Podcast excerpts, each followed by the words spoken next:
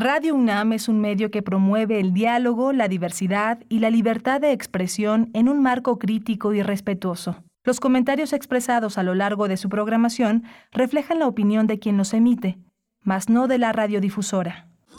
Radio UNAM presenta Primer Movimiento, El Mundo desde la Universidad. 7 con 3 minutos de la mañana de este martes 30 de agosto. Ya se está agotando el octavo mes de este año 2022. Les saludamos. Iniciamos primer movimiento en esta emisión. Bueno, dándoles los buenos días, por supuesto, deseándoles lo mejor para esta mañana de martes. Mucha paciencia, eh, ánimo, ánimo al atravesar la ciudad, al dirigirse a sus escuelas, a sus lugares de trabajo. Les estamos acompañando en el 96.1 de la frecuencia modulada y el 860 de amplitud modulada modulada también en la web www.radio.unam.mx ya con todo listo para iniciar de aquí y hasta las 10 de la mañana. Si nos hacen el favor de su escucha, estaremos con, pues como siempre, con distintos temas, temas diversos, culturales, políticos, pero antes presentar al equipo que se encuentra en cabina, Rodrigo Aguilar en la producción ejecutiva, Violeta Berber en la asistencia de producción, Arturo González en los controles técnicos, con sana distancia Tamara Quiroz en redes sociales y Miguel Ángel Quemain en la conducción. Buenos días, Miguel Ángel. Hola Berenice, buenos días, buenos días a todos nuestros radioescuchas. Estamos eh, con, un, con un menú muy interesante. Vamos a continuar hablando de todas estas propuestas para un sistema energético justo y sustentable con eh, parte del webinario que se ha organizado en Pronaces de Energía y Cambio Climático como parte de los esfuerzos del CONACIT para reunir a la comunidad científica y discutir estos temas de primera importancia. Va a estar con nosotros el doctor Luca Ferrari, eh, doctor en Ciencias de la Tierra, especializado en Geología Regional de México y la temática eh, energética. Él es investigador titular del Centro de Geociencias de la UNAM en el campus Juriquilla, es uno de nuestros eh, investigadores más destacados. Y va a estar también el doctor Omar Macera, él ya ha estado con nosotros, es físico, es doctor en energía, recursos naturales, es investigador del Instituto de Investigaciones en Ecosistemas y Sustentabilidad de la UNAM, un hombre muy importante, está en el campus Morelia, donde dirige ya el grupo de innovación ecotecnológica y de bioenergía. Él recibió el Premio Nobel de la Paz como parte del panel intergubernamental de cambio climático y en 2015 el Premio Universidad Nacional en el área de innovación tecnológica. Así es, este ciclo tendrá su tercera sesión en esta mañana al mediodía, hoy 30 de agosto, a las 12 horas a través de Facebook Live y YouTube Live del CONACIT. Hoy tendrán la sesión dedicada a la energía y el agua hacia una ciencia integral y después tendremos eh, nuestra sección de nuevas historias para un nuevo mundo eh, que nos comparte, bueno, donde Federico Navarrete nos comparte distintas lecturas, perspectivas, eh, reflexiones en torno a la historia hoy eh, Federico Navarrete lo conocen, es historiador, antropólogo e investigador del Instituto de Investigaciones Históricas de la UNAM, también es escritor y, bueno, nos hablará de memoria e historia para esta entrega. Vamos a tener también eh, la eliminación de la prevención, de la prisión preventiva oficiosa. Vamos a tratarlo con Nicole Wett. Ella es coordinadora de incidencia en Intersecta, es una organización feminista que se dedica a la promoción de políticas públicas para la igualdad. En nuestra nota internacional nos acercamos a Kenia y su reciente proceso electoral eh, que tuvo lugar el pasado 9 de marzo. Se celebraron elecciones generales, son las séptimas elecciones, séptimas elecciones generales después de que en Kenia se estableciera una democracia multipartidista en 1991. Bueno, vamos a hablar respecto a este proceso electoral que pone a la cabeza al vicepresidente William Ruto y hay impugnaciones por parte de su rival, el ex primer ministro Raila Vamos a tratar el tema con la doctora Hilda Varela, doctora en ciencia política por la UNAM, especialista en política contemporánea e historia política de África. Es profesora investigadora del Colegio de México y miembro del Sistema Nacional de Investigadores, una investigadora de primera línea para hablar de los temas del continente africano. Y voy a tener el privilegio este día de proponerles eh, una, una poesía, una poesía para el día de hoy, una poesía necesaria, siempre importante para, para empezar el día. Y también en la mesa del día, una mesa muy interesante, eh, Miguel Ángel, que también tú podrás comentar todavía más, pero eh, tendrá, bueno, estaremos conversando sobre el homenaje a la fotógrafa mexicana, fotógrafa, pero bueno, que expandió los límites de la fotografía hacia otros espacios, hacia incluso el empleo de la misma pintura, pero, pero bueno, estaremos hablando de Lourdes Grobet, eh, la Escuela Nacional de Artes Cinematográficas de la UNAM celebra, bueno, realiza un homenaje, un homenaje que tendrá en el lugar el segundo diplomado Dobleces de la Imagen, Arte, Cine y Fotografía Documental, homenaje a Lourdes Grobet in Memoriam. Tendrá lugar este diplomado del 3 de septiembre, es decir, a partir de este sábado y hasta el 11 de marzo del próximo año. Así es que, bueno, vamos a hablar de esta gran fotógrafa mexicana que pues eh, nos, nos dejó eh, recientemente, eh, falleció y bueno, es una de las mujeres con gran curiosidad, con gran talento eh, que nos mostró, entre otras tal vez su obra seguramente más conocida es la que retrata dentro y fuera del cuadrilátero a los luchadores eh, de lucha libre, las luchadoras también hay, hay luchadoras en su obra, así es que bueno, vamos a tener eh, una conversación al respecto con Ernesto Ramírez, fotógrafo, estudiante de doctorado de cine documental de la FAD, maestro en cine documental también de la FAD y licenciado en periodismo por la FES Aragón, y también con Javier Hinojosa, quien realizó sus estudios de cine en el CUEC entonces de la UNAM y se tituló como licenciado en enseñanza artística en artes plásticas por el IMBA. Mm, una, una mesa de verdad muy interesante de muchos alcances y que hay que reconocer una trayectoria tan importante como la de Lourdes Grobet, Miguel Ángel. Sí, es muy interesante, muy interesante eh, este, esta, esta conjunción.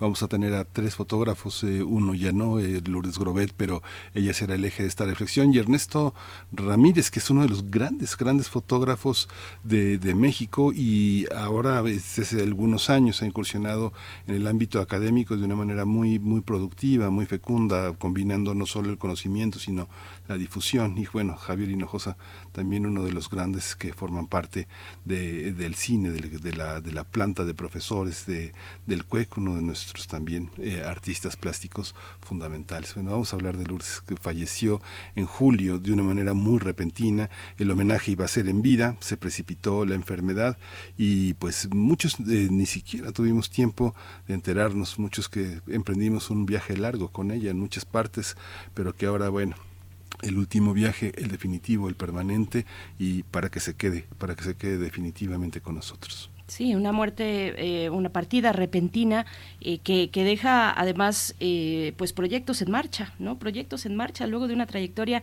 pues tan larga eh, seguía Lourdes Grobet eh, dándonos oportunidades de acercarnos a través de su fotografía pues a distintos escenarios, escenarios pues urbanos, pero también rurales. En fin, vamos a tener esta charla que será muy interesante, esperamos así resulte para ustedes y les invitamos a participar en nuestras redes sociales como cada mañana, hacer a través del diálogo, arroba PMovimiento en Twitter. Así nos van a encontrar en esa red social y en Facebook, Primer Movimiento UNAM. Mientras tanto, vamos con la información sobre COVID-19, otras cuestiones de salud y también información de la UNAM.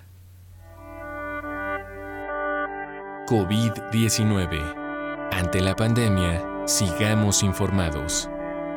Radio UNAM. La Secretaría de Salud informó que en las últimas 24 horas se registraron 11 nuevos decesos, por lo que el número de fallecimientos de la enfermedad de la COVID-19 aumentó a 329.401. De acuerdo con el informe técnico ofrecido ayer por las autoridades sanitarias, en ese mismo periodo se registraron 865 nuevos contagios, por lo que los casos confirmados acumulados aumentaron a 7.015.375, mientras que los casos activos estimados a nivel nacional por la Secretaría de Salud son 28.337. La Organización Mundial de la Salud recomendó a sus Estados miembros la, la, caracterización más precisa de la infección y los patrones de transmisión de la viruela del mono. De acuerdo con la actualización de la guía sobre viruela del mono de la OMS, se ha detectado que no necesariamente se requiere de un contacto cercano prolongado, sino que también puede darse en otros lugares como hospitales o en los hogares a través de contactos indirectos. En información de la UNAM, Julia Carabias Lilo, profesora de la Facultad de Ciencias, doctora honoris causa por la UNAM, advirtió que las sólidas investigaciones científicas internacionales accesibles para todos comprueban que la crisis ambiental actual eh, que padece el planeta tiene un origen antropogénico al ofrecer la conferencia La sustentabilidad ambiental, nuevos retos para el desarrollo en, el auditorio Narciso Basols de la Facultad de Economía de esta casa de estudios, dijo que nos toca resolver las crisis ambientales que generamos.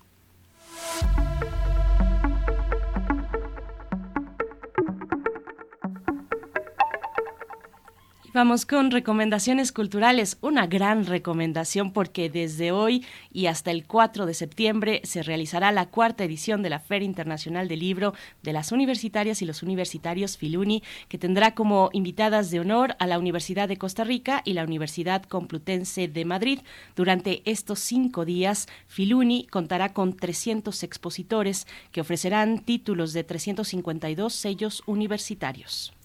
El programa contempla actividades para profesionales, editores y bibliotecarios, mientras que el público en general va a poder eh, asistir a presentaciones eh, de teatro, de música, de actividades artísticas, pero también estar en contacto con la presencia de autores y autoras de diversas latitudes. La programación de la cuarta edición de la Filuni se puede consultar en la página de internet www.filuni.unam.mx. Así que bueno, no se lo pierda, hoy empieza.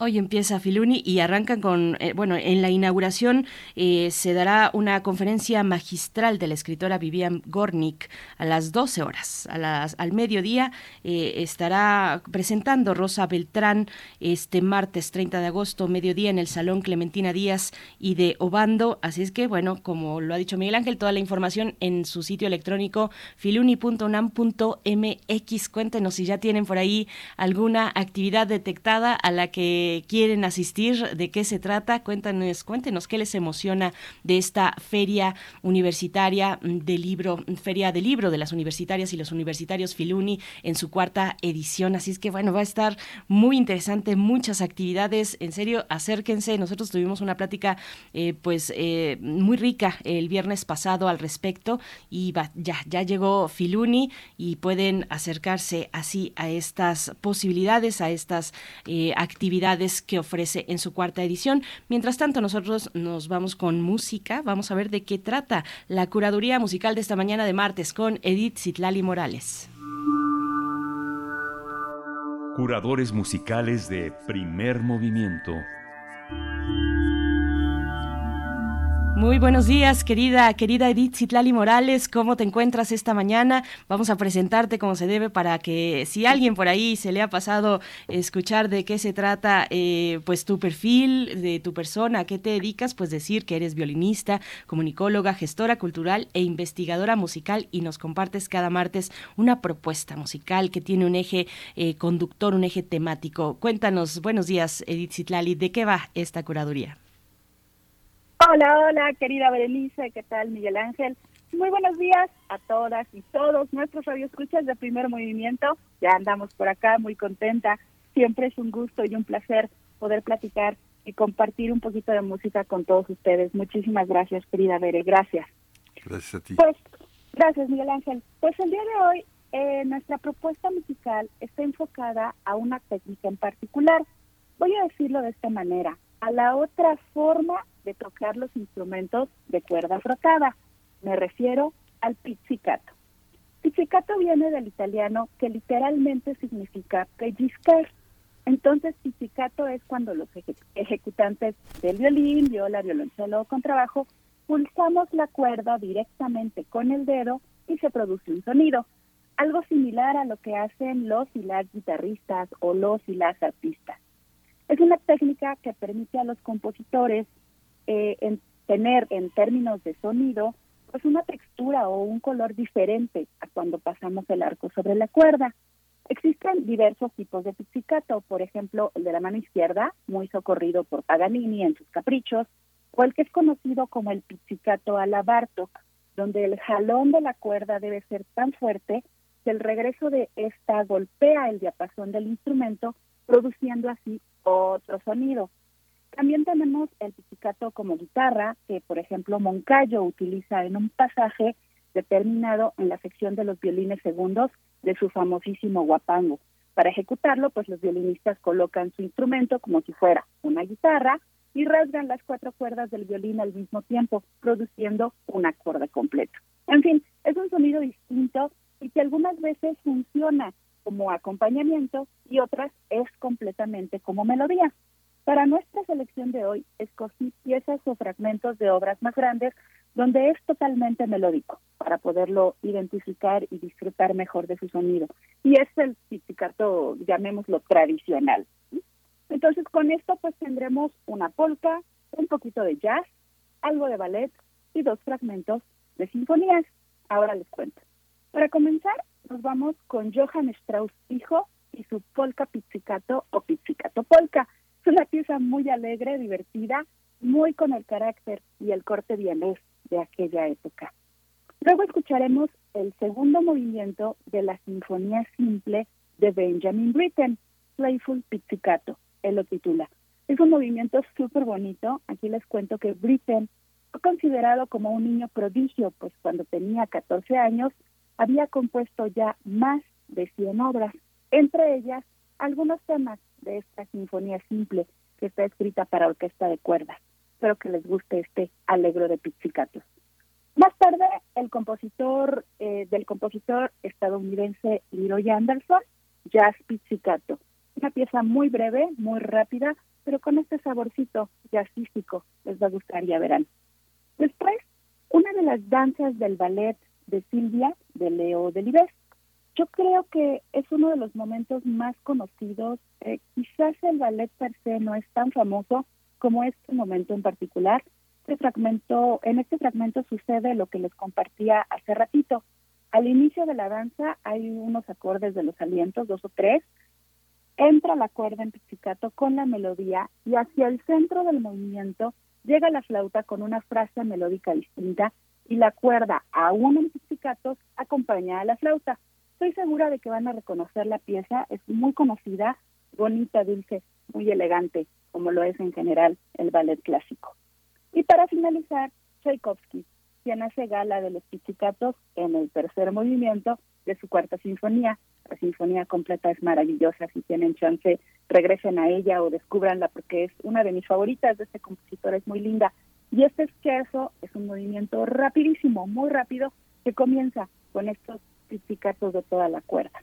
Pues aquí está la propuesta musical para hoy, construida con pellizquitos musicales, con esta técnica llamada pizzicato, y espero que la disfruten.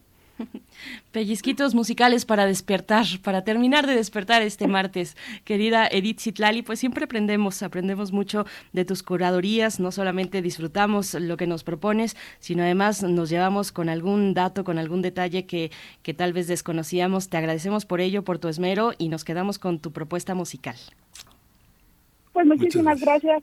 Gracias Miguel Ángel, saludos, muchos, muchos abrazos musicales. Hasta la próxima. Hasta la próxima. Ya estamos escuchando Pisicato Polka de Johann Strauss hijo.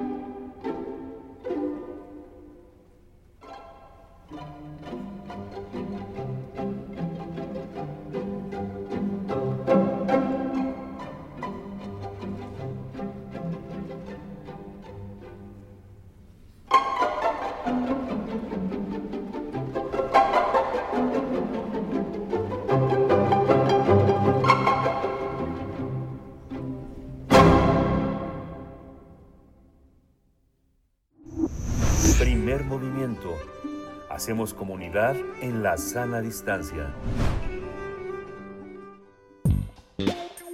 Pensar y accionar sobre nuestra relación con el ecosistema. El CONACIT, eh, mediante Pronaces de Energía y Cambio Climático, invita hoy al webinario Propuestas para un Sistema Energético Mexicano Justo y Sustentable con el tema Energía y Agua, hacia una ciencia integral. En este espacio, el Comité de Energía busca impulsar de manera integral acciones que incluyan tanto la oferta como la demanda energética, con miras a establecer la ruta de una transición energética justa y sustentable para México. El objetivo es promover una participación mayoritaria de las energías renovables en la matriz energética nacional y a la vez una disminución absoluta del consumo energético en torno a la demanda si ponemos en marcha esta transición, se contribuirá a mitigar el cambio climático mediante una reducción absoluta de las emisiones debidas al uso de energía y una mayor seguridad e independencia energética. A su vez, este comité eh, propondrá acciones para reducir la inequidad y promover el acceso universal a servicios energéticos dignos en zonas rurales y periurbanas. Así es, bueno, en ese sentido se impulsará la democratización en la generación de energía y se detonarán procesos productivos locales con base en la generación distribuida comunitaria de energías usando fuentes renovables. La tercera sesión del webinario será este 30 de agosto a mediodía a las 12 horas y se transmitirá de forma virtual en las plataformas del CONACIT. Vamos a conversar sobre esta tercera sesión de este ciclo con el tema energía y agua hacia una ciencia integral con el doctor Luca Ferrari, que ya está en la línea, doctor en ciencias de la tierra, especializado en geología regional de México y la temática energética. Él trabaja en el Centro de Geociencias de la UNAM, en el campo Juriquilla, y le doy la bienvenida, doctor Luca Ferrari. Nuevamente, qué gusto estar con usted dialogando en esta mañana. Muchas gracias, Miguel Ángel. Berenice, siempre es un gusto estar en primer movimiento con su audiencia. Gracias, doctor Luca Ferrari. Saludos, buenos días. Y también presentamos al doctor Omar Macera, físico, doctor en energía y recursos naturales, investigador del Instituto de Investigaciones en Ecosistemas y Sustentabilidad de la UNAM, Campus Morelia, donde dirige el Grupo de Innovación Ecotecnológica y Bioenergía. Recibió el Premio Nobel de la Paz como parte del, del panel intergubernamental de cambio climático y en 2015 el Premio Universidad Nacional en el área de innovación tecnológica. Igualmente un gusto saludarle esta mañana, doctor Omar Macera. Gracias por estar eh, aquí con nosotros, con la audiencia de Primer Movimiento. Buenos días. Buenos días, Berenice. Buenos días, Miguel Ángel. Aquí con, con mi cafecito y como siempre escuchándolos con mucho, con mucho gusto. Muchas gracias, doctor. Qué amable. Muchas gracias. Es un privilegio tener su escucha también. Eh, empezamos. Em, quisiera empezar con el doctor Luca Ferrari. ¿Qué esperamos para esta mañana eh, en este webinario. Siempre hay propuestas eh, muy interesantes y lo que cuesta trabajo como, como escucha es eh, detectar los puntos importantes, me imagino, para los asesores de legisladores, de planeadores. Va a ser una experiencia nuevamente muy interesante. Cuéntenos qué ver, qué observar en este webinario. Sí, ese es como dijeron, es el tercero de una serie de este año. Hemos tenido ya otros eh, sobre la relación entre energía y alimentos, por ejemplo, vamos a tener más adelante otro entre energía y género, porque como pronaces de energía y cambio climático nos dimos cuenta que eh, la energía no se puede tratar de forma aislada. Entonces, en este caso en particular, eh, em, eh, vamos a analizar lo que es el nexo entre energía y agua. Y de hecho existe un PRONAS, eh, un Programa Nacional Estratégico específico sobre agua. Entonces, a través de una interacción con ellos nos dimos cuenta que hay muchos puntos en común, ¿no? Por ejemplo, la generación de energía necesitas grandes cantidades de agua, pero también para el manejo del agua se necesita energía y, entonces las dos cosas están muy estrechamente conectadas. Así que eh, en este webinario vamos a tener cuatro ponencias de expertos sobre diferentes áreas de este nexo agua-energía. El primero va a ser el doctor Mario Giampietro, que es un profesor, uh, un investigador en el centro eh, del Instituto de Ciencia y Tecnología Ambiental de la Universidad Autónoma de Barcelona, que es uh, un líder mundial en el campo de la, de la energía. Eh, él va a hablar del concepto de nexo, este nexo entre agua y energía, pero también de energía con alimento y medio ambiente. Y lo va a hacer de una manera ya, digamos, todavía algo teórica. Él es un experto del, tema de un punto de vista de la interacción de estos aspectos entonces va a dar como un poco el marco teórico de la discusión académica sobre ese tema. Y luego vamos a tener eh, una segunda conferencia por parte del doctor Eduardo Pérez Denicia, que es eh, doctor en Ciencia y Desarrollo Científico por el CIMBESTAF y es uno de los miembros del PRONACE de Agua. Él va eh, justamente a presentar la visión de ese programa estratégico sobre el nexo entre agua y energía y finalmente tenemos dos casos de estudio muy interesantes. la tercera plática va a ser el maestro Jorge Grijalva, que es eh, maestro en ciencias ambientales por la Universidad del Valle de Guatemala. Él es de Guatemala y tiene décadas de experiencia en procesos de desarrollo social rural, con asociaciones civiles y cooperativas nacionales y también internacionales y él va a presentar un caso muy interesante de la microhidráulica, eh, es decir, la construcción de pequeñas centrales hidroeléctricas que han podido eh, electrificar zonas rurales donde eh, no llegaba la electricidad o llegaba de manera totalmente insuficiente. Entonces va, a hablar un poco de esto, de la, de, la relación energía y agua eh, como un aspecto importante para promover el desarrollo de áreas rurales de pobreza energética. El último ponente es el doctor Baltasar Peñate Suárez, él es doctor por la Universidad de Sevilla, y trabaja en el Departamento de Agua eh, del Instituto Tecnológico de Canarias. Él va a presentar un caso muy interesante de desalación de agua con la combinación de varias fuentes renovables precisamente porque pues las Canarias son islas, eh, son en una zona relativamente árida y donde la necesidad de agua potable se ha, ha empezado a satisfacer a través de la desalinización, pero eh, a través de eh, energías renovables. Entonces creo que tenemos un panorama muy amplio que va de lo teórico a casos muy concretos que nos da un poco una visión general de cómo estos dos temas tienen que estudiarse de manera eh, combinada, a diferencia de lo que se ha hecho hasta ahora, que cada quien estudia su pequeño nicho, pero en realidad todo está conectado, entonces es muy importante empezar a pensar de manera sistémica, holística. Toda esta visión, doctor Romero Macera, cómo, cómo conjuntarla en, en función de lo que de, lo que viene, de que son todos los temas eh, presupuestales. ¿Usted pensaría que muchas de las propuestas que vienen en dos materias tan importantes eh, tendrían que ser eh, previsibles hacia los presupuestos que vienen? ¿Cuáles serían las áreas más, más menos menos favorecidas? Por la, por la planeación económica, cuáles son las áreas que tenemos que atender más por parte de los quienes asignan el proyecto de, de, egresos y, quienes lo reciben, que son los legisladores, cuál, dónde tendríamos que poner el acento en esta parte.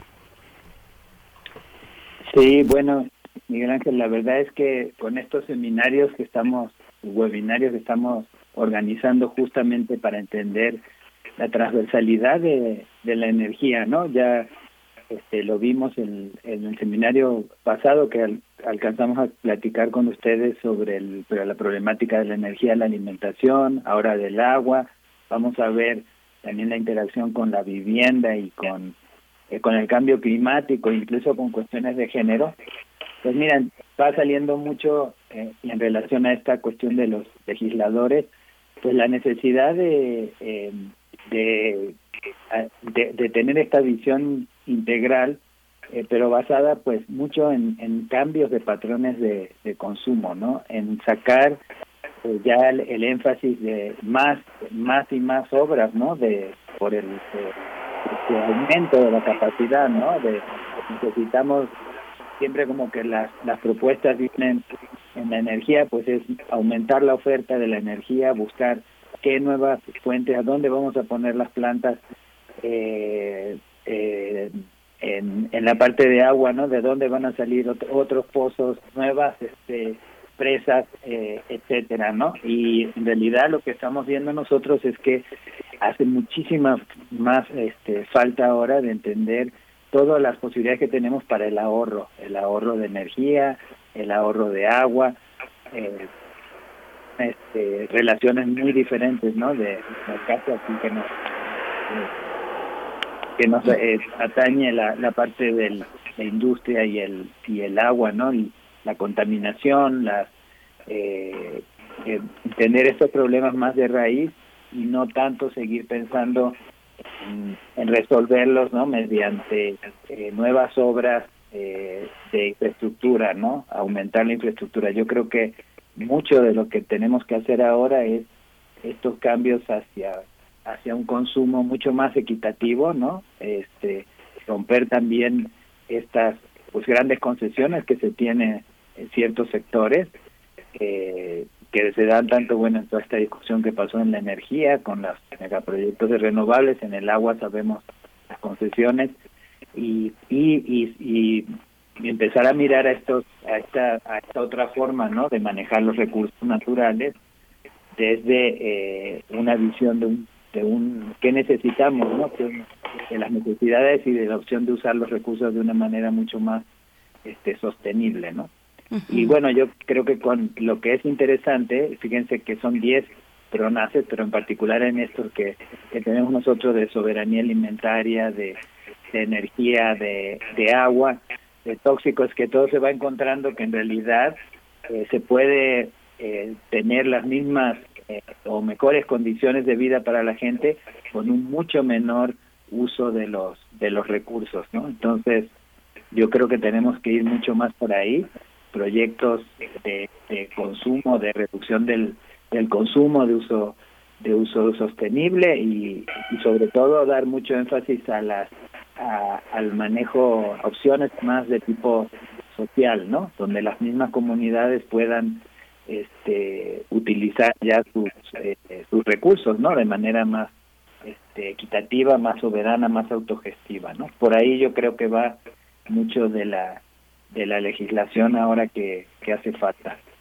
Gracias, doctor Macera. Yo iba para allá precisamente al elemento comunitario, al elemento pues de em, tomar, echar, echar uso de los eh, pues las oportunidades que ofrece incluso el, el, panorama, pues el, el, ambiente inmediato eh, para poder aprovecharlo por parte de las comunidades. ¿Cómo está esta situación? Pienso, por ejemplo, sin saber nada en el aprovechamiento de la orografía, ¿no? Del, del relieve del territorio si es posible ahí o no generar energía, emplear ese elemento del territorio para, para las comunidades. ¿Cómo es esta cuestión? Pienso igualmente en países como Costa Rica, que son privilegiados en ese sentido. Eh, ¿Qué tan difícil o qué tan cercana estaría esa posibilidad para las comunidades? Cuéntenos, bueno, eh, voy con usted, doctor Ferrari, pero es, es para, para los dos esta, esta cuestión. Bueno, sí, evidentemente todavía en México hay la posibilidad de aprovechar eh, algo de la energía hidroeléctrica a nivel eh, local. Eh, precisamente yo mencionaba de la tercera conferencia de este webinario va a ser a cargo de este el, maestro Jorge Grijalva que aplicó esto en Guatemala eh, hay que decir también que no basta la orografía, o sea, seguramente México tiene las condiciones, digamos, eh, topográficas para la creación de pequeñas centrales eh, mini y micro hidráulica. Incluso existen estudios muy eh, detallados del Instituto Mexicano de Tecnología del Agua e incluso de CFE de cómo potenciar o simplemente crear pequeñas centrales para uso local. Sin embargo, tenemos que recordar una cosa, que el cambio climático nos está afectando eh, profundamente también este sistema de esta fuente de energía que es la hidroeléctrica. ¿Por qué? Porque cambian los patrones de lluvia, hay lluvias más intensas pero más concentradas, hay periodos de sequía extendida. En México tenemos mitad, la mitad norte del territorio que es básicamente eh, árida eh, no hay ahí mucha posibilidad de generar eh, con energía hidroeléctrica porque también hay que considerar el uso para riego. Eh, en algunos casos se pueden hacer manejos combinados de riego y generación, pero no es así tan fácil siempre. Pero esa cuestión del cambio climático está afectando a todo el mundo. Ahorita, eh, bueno, yo me encuentro en Europa. Europa ha tenido una sequía bastante fuerte este verano y olas de calor y resulta que, por ejemplo, uno no lo pensaría, pero eh, algunas de las centrales nucleares que hay en España, en Francia, no pueden funcionar porque los ríos no tienen suficiente agua fría.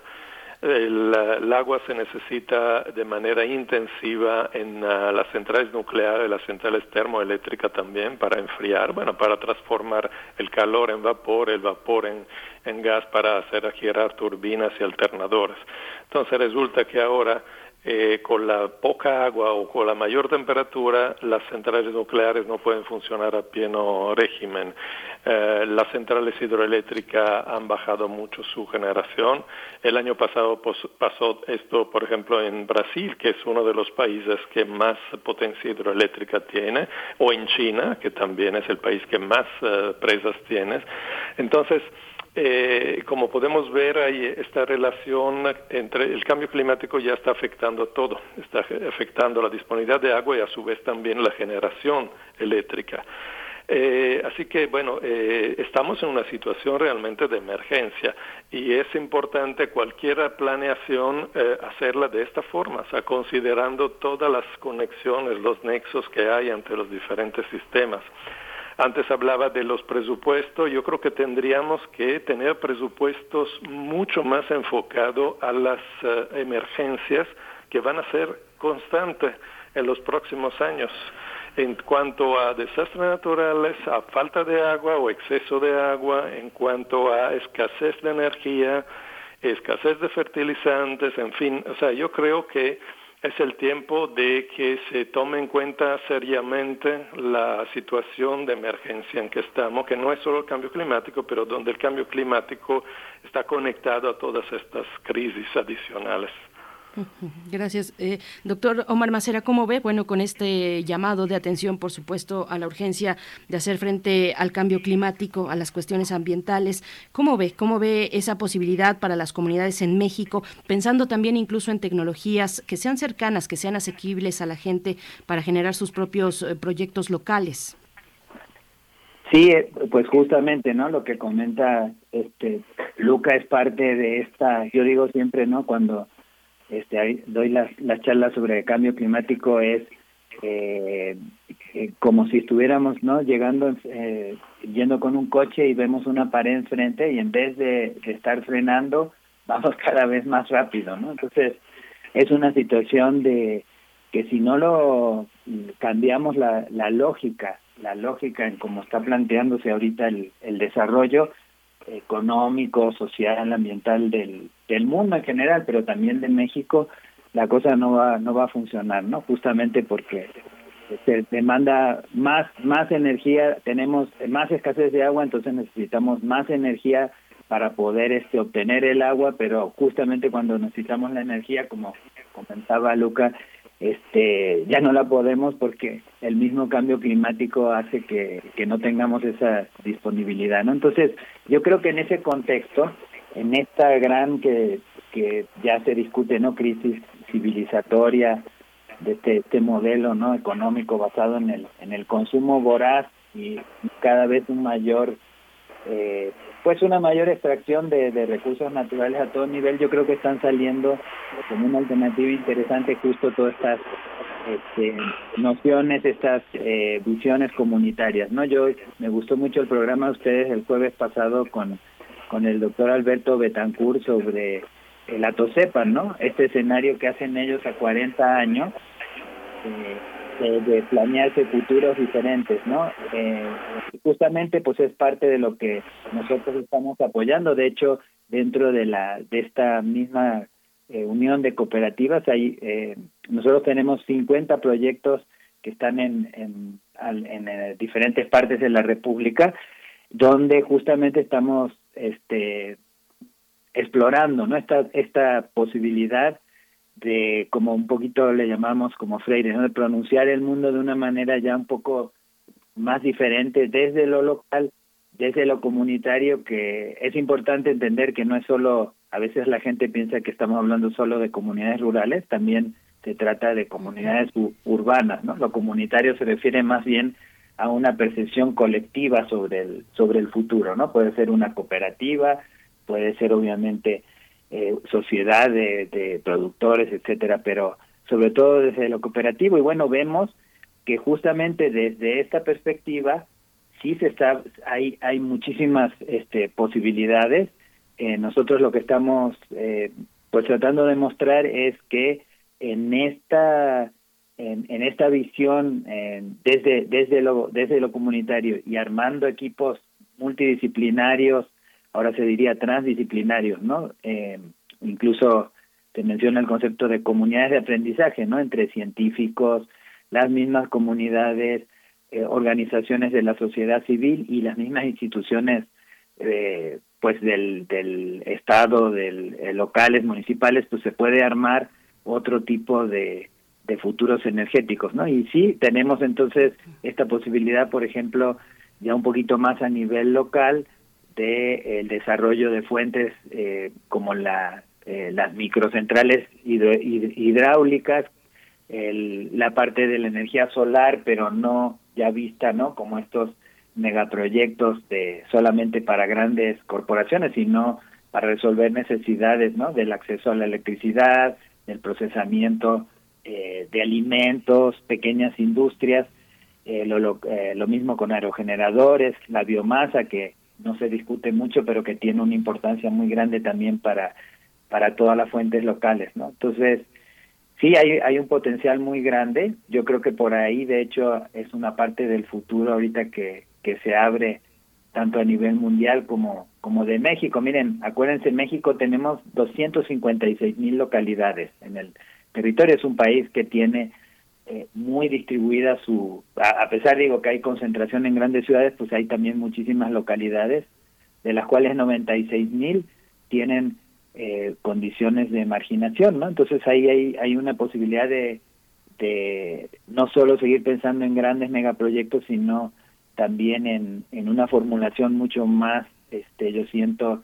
eh, eh, más pues democrática no del, del territorio eh, y distribuida digamos para para lograr beneficios desde abajo no y con eso pues estamos nosotros eh, justamente en esta perspectiva integral vemos que a partir de resolver esas necesidades pues empiezan a salir beneficios que tienen que ver con justo el, el empezar a parar la migración hacia los grandes centros urbanos o, o a Estados Unidos eh, crear empleo, empleos y, y, valor agregado a nivel local y esperemos incluso que también para la cuestión de la violencia, que es este mal tan tremendo que tenemos ahora también como, como país.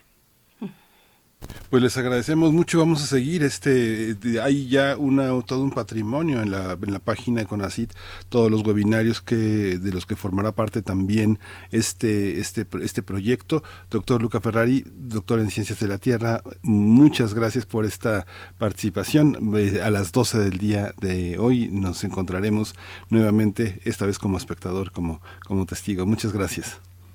Muchas gracias a ustedes y a las 12 en Facebook y YouTube del Consejo. Gracias, doctor Omar Macera. Muchas gracias desde donde está. También eh, un mirador privilegiado para observar el mundo y a México. Muchas gracias por su presencia. Muchas gracias. Eh, y ahí los esperamos también los que puedan hoy a las 12 en el webinario. Muchas gracias, doctor. Gracias, gracias a ambos. Pues ahí está, como, como lo han dicho, a las 12 del día a través de la cuenta de Facebook o también de YouTube de Conacist tendrá, tendrá lugar esta sesión que se antoja eh, pues muy interesante, muy enriquecedora también para ver panoramas posibles en la generación de energía, la tercera sesión con el título Energía y agua hacia una ciencia integral. Y bueno, yo me quedo esperando la que ya nos ha anunciado el doctor Luca Ferrari, la de género y energía que también eh, suena, suena muy interesante. Así es que, bueno, pues está hecha la invitación de estos, eh, pues este ciclo de propuestas para un sistema energético justo y, sosten y, y, y sostenible es lo que propone Pronaces del CONACIT. Nosotros vamos a ir directo con eh, Federico Navarrete para hablar de historia. Primer movimiento. Hacemos comunidad con tus postales sonoras. Envíalas a primermovimientounam.gmail.com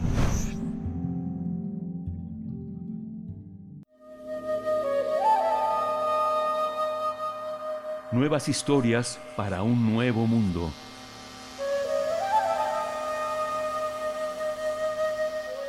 Siempre saludamos con mucho gusto a Federico Navarrete, con muchas expectativas también, porque nos deja girando eh, en, la mente con, pues, con distintas reflexiones en esta ocasión para hablar de memoria e, eh, e historia. Federico Navarrete es historiador, antropólogo e investigador del Instituto de Investigaciones Históricas de la UNAM. Querido Federico Navarrete, muy buenas tardes para ti. ¿Cómo estás?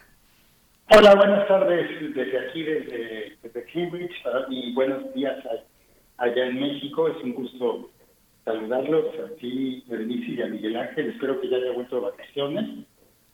Sí, ya estamos, ya, estamos, los dos por acá. ya volvió todo el ah, mundo, Federico. Ya todo el mundo, las escuelas primarias desde ayer. Bueno, la ciudad, eh, imagínate, ya con todos en actividades presenciales, pues se vuelve muy complicada. Así es que en esas andamos. Ahorita casi todo el mundo, Federico, está en los coches. ¿Perdón? Ahorita casi todo el mundo en México está en sus autos esperando llegar en algún momento a sus trabajos. sí, pues es la hora del, radio, justamente, ¿no? La, todo el mundo está en los coches. Así es, querido Federico, por acaso a las 7.50 y pues bueno, te, te escuchamos. Cuéntanos, memoria e historia. Pues sí, justamente el, ahora que, que me presentaban, como siempre me he presentado como historiador, pues en realidad pues yo estudié una licenciatura en historia y es trabajo en el Instituto de Investigaciones Históricas de la UNAM. Y sin embargo, cada vez estoy más convencido, yo al menos personalmente, y creo que es algo que vale también para muchos y muchos de mis colegas, que más que hacer historia, muchas y muchos de nosotros hacemos es alguna forma de memoria colectiva o de memoria pública o de memoria social, como se llama también, y que justamente lo que quería discutir hoy brevemente, y es algo a lo que volveremos y ya hemos hablado también en otros eh, veces, en otros episodios de, esta serie de, intervenciones, es que la relación entre la historia como una disciplina y la, memoria, que es una disciplina o que es un mundo mucho más amplio, eh, ha cambiado muchísimo en los últimos años.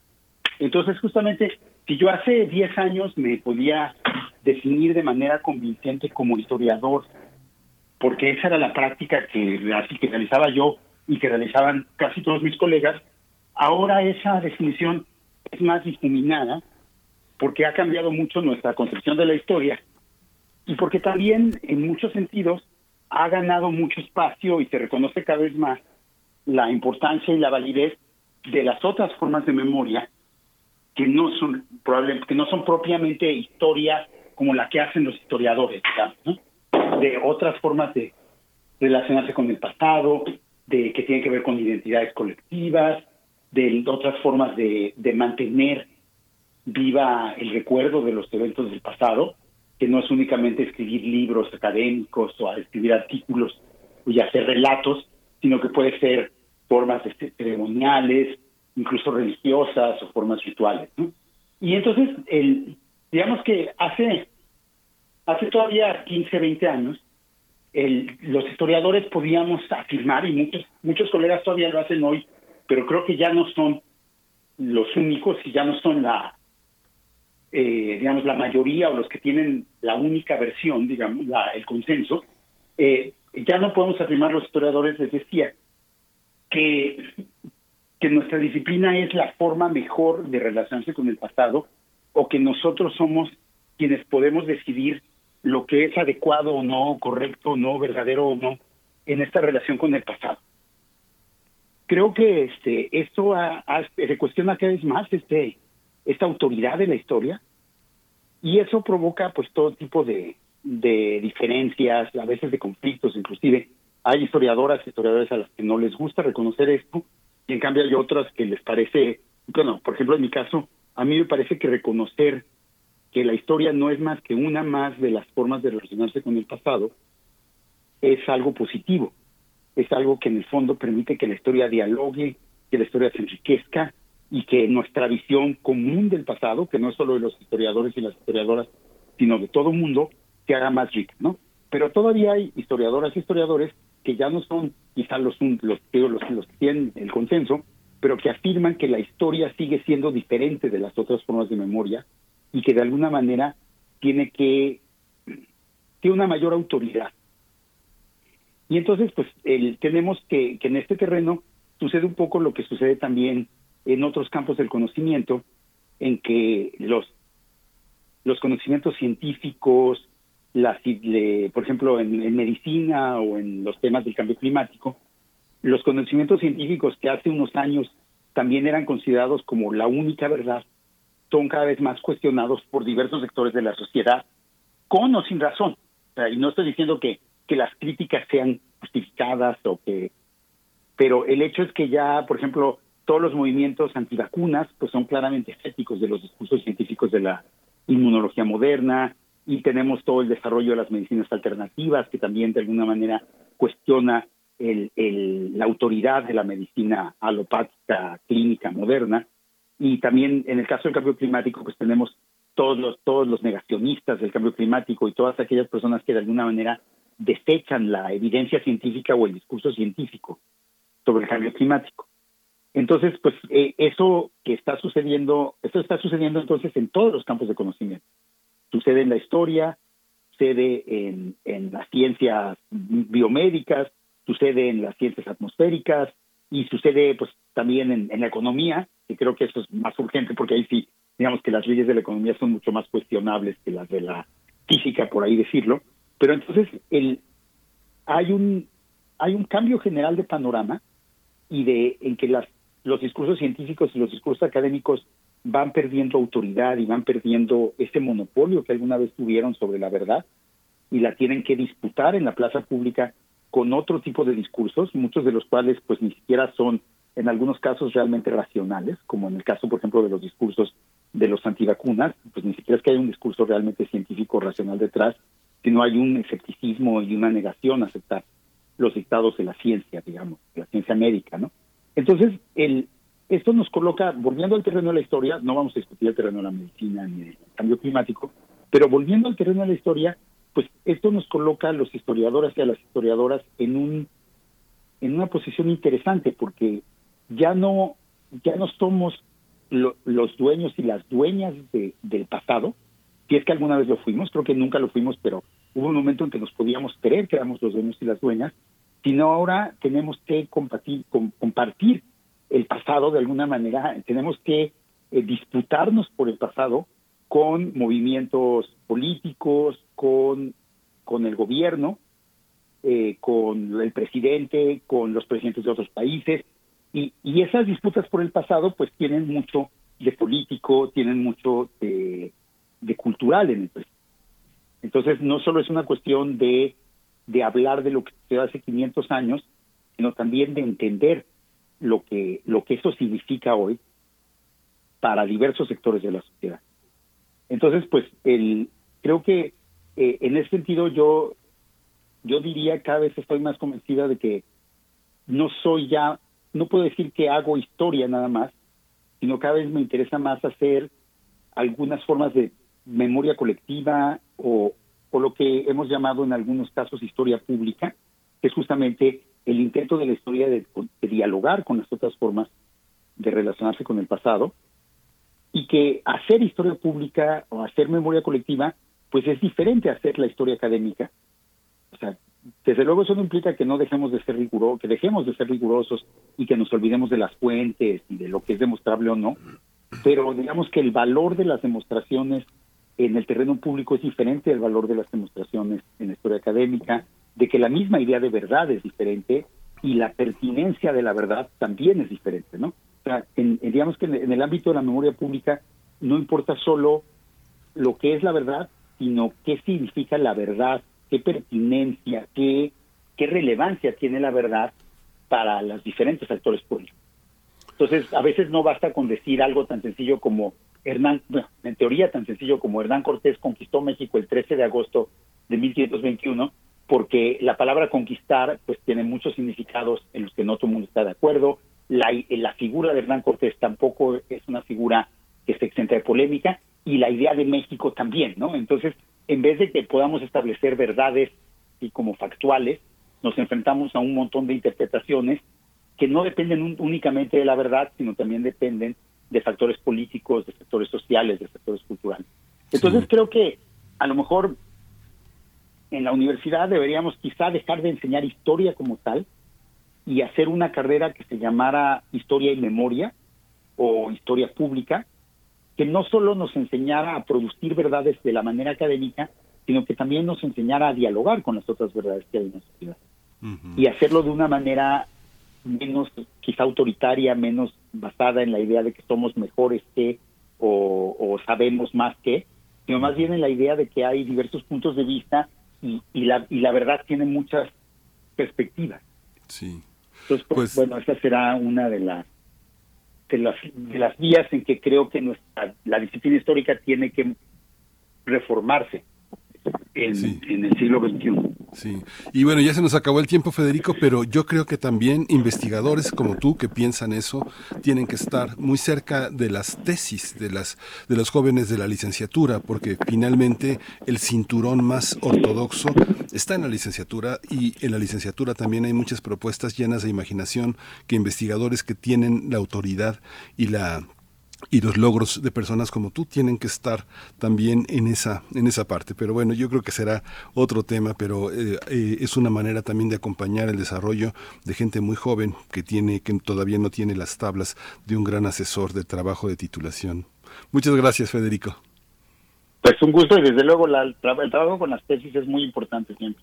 Sí Gracias, Federico Navarrete. Nos quedamos con esta, pues estas reflexiones para seguir el hilo en tu próxima participación. Te deseamos lo mejor. Nos encontramos pronto. Y nosotros nos vamos ya al corte de la hora, 8 de la mañana. Volvemos en unos minutos. Síguenos en redes sociales. Encuéntranos en Facebook como Primer Movimiento y en Twitter como arroba PMovimiento. Hagamos comunidad.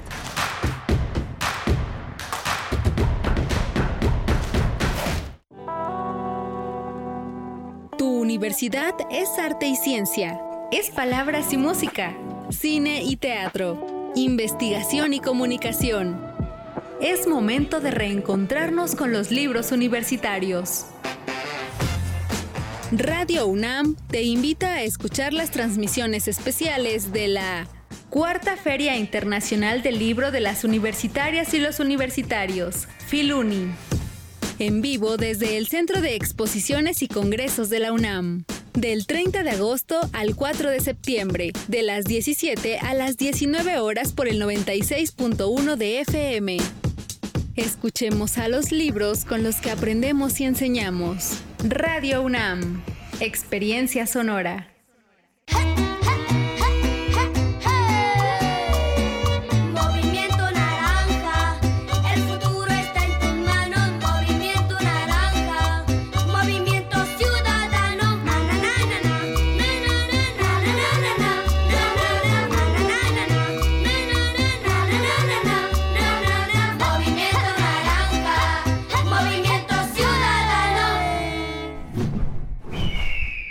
Movimiento Ciudadano. Habla Andrés Manuel López Obrador.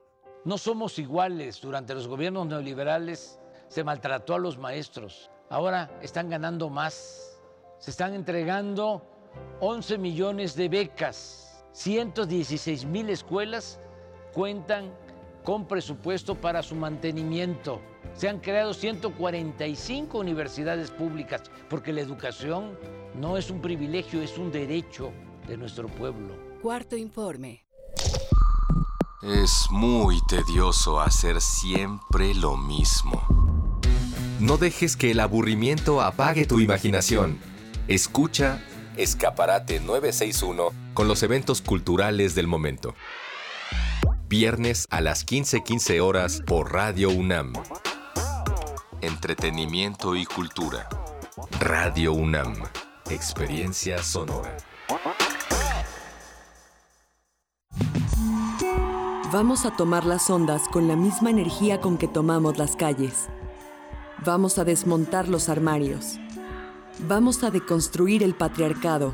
Y sí, lo vamos a tumbar. Violeta y oro.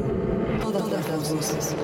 Todos los domingos a las 11 de la mañana por el 96.1 de FM y radio.unam.mx. Radio UNAM. Experiencia sonora.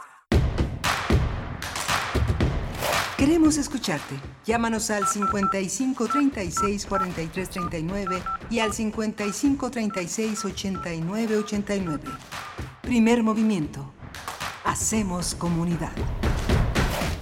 Hola, buenos días. Ya son las 8 de la mañana con 4 minutos aquí en esta ciudad de, de, México, con todas sus arterias, gran parte de las arterias ocupadas, todo el mundo tratando de llegar al trabajo y midiéndole los tiempos a esta, a esta nuevo, a este nuevo regreso, a este regreso de muchísimas personas a clases, así que 30 millones en el país, muchísimos aquí en la Ciudad de México, estamos en ese, en ese esfuerzo. Acompáñese con la, con la radio, es una buena opción. Hoy está Arturo González en los controles técnicos.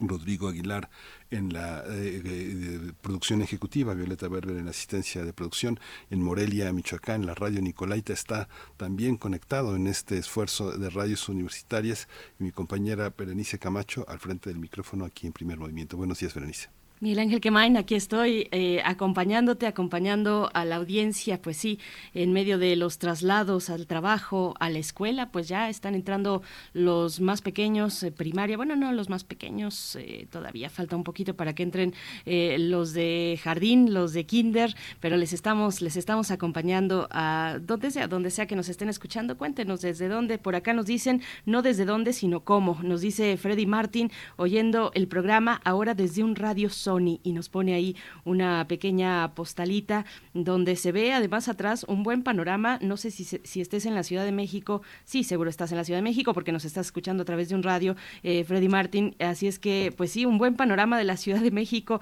¿Cómo se ve por allá, eh, Freddy? ¿qué, ¿Cuáles son las, las arterias principales que tienes ahí en tu radar, en ese mirador que tienes eh, detrás de la, de la ventana? Cuéntenos cómo va, cómo va su mañana de martes, ya agotándose el mes de agosto, pues nosotros eh, llegamos a esta segunda hora para saludar también a la radio Nicolaita, por supuesto, también por allá, pues eh, cuéntenos cómo va el tránsito en la ciudad de Morelia. Es un gusto acompañarles en el 104.3 de la frecuencia modulada y para ustedes les comentamos que acabamos de eh, conversar con Federico Navarrete, quien es historiador y nos ponía precisamente esa cuestión al centro, que es el quehacer de un historiador, de una historiadora actualmente cuando podemos encontrar, y creo que ha venido a re, pues reavivar y re, reavivar, no, no, es que lo necesitara tanto, pero sí le viene bien al interés por la historia, eh, el, el, hecho de ampliar el registro de quienes están autoriz autorizados para participar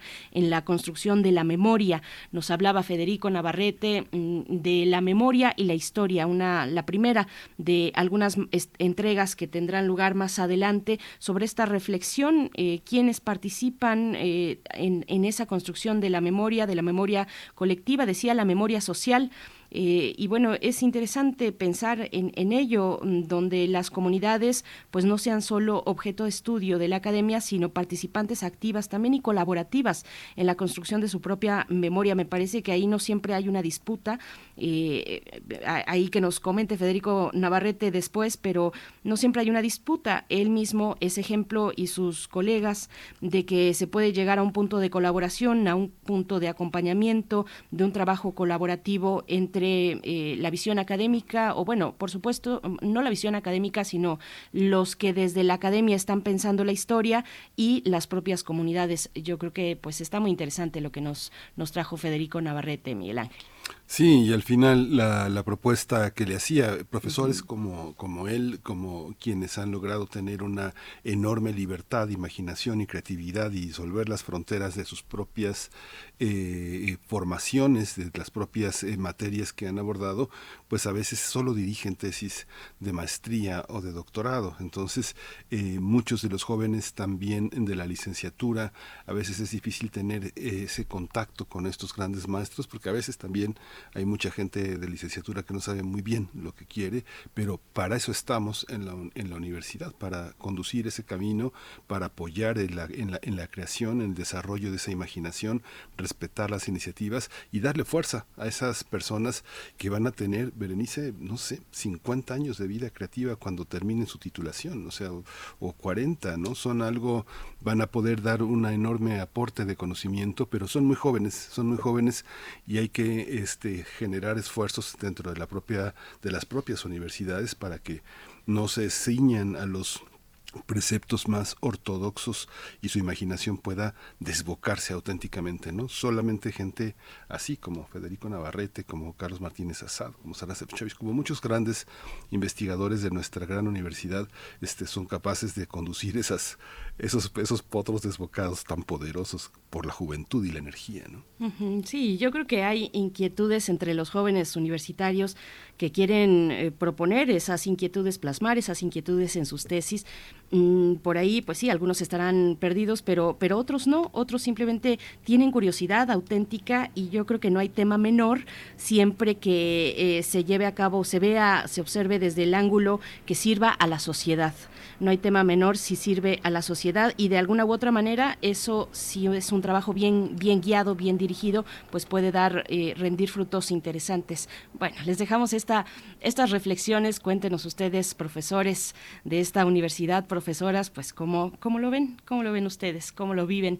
Eh, están nuestras redes sociales para recibir sus comentarios y nosotros tendremos mm, ya en otros temas en nuestra nota nacional hablaremos de la mm, eliminación de la posibilidad de la eliminación de la prisión preventiva oficiosa. El próximo lunes 5 de septiembre tendrá lugar una, eh, pues, un, planteamiento, mm, una revisión por parte de la Suprema Corte de Justicia de la Nación respecto a la prisión preventiva oficiosa. Y vamos a hablar con Nicole Huete, coordinadora de incidencia en Intersecta, una organización feminista que se dedica a la promoción de políticas públicas para la igualdad y que ha tomado pues muy de cerca ya desde hace un tiempo. No, es una organización joven en realidad, pero con un trabajo muy intenso y muy presente y muy importante respecto a las personas, las condiciones de las personas privadas de libertad, en especial de las mujeres, pero bueno, tienen una visión bastante interesante sobre la prisión preventiva oficiosa, así es que la vamos a comentar con Nicole Huete.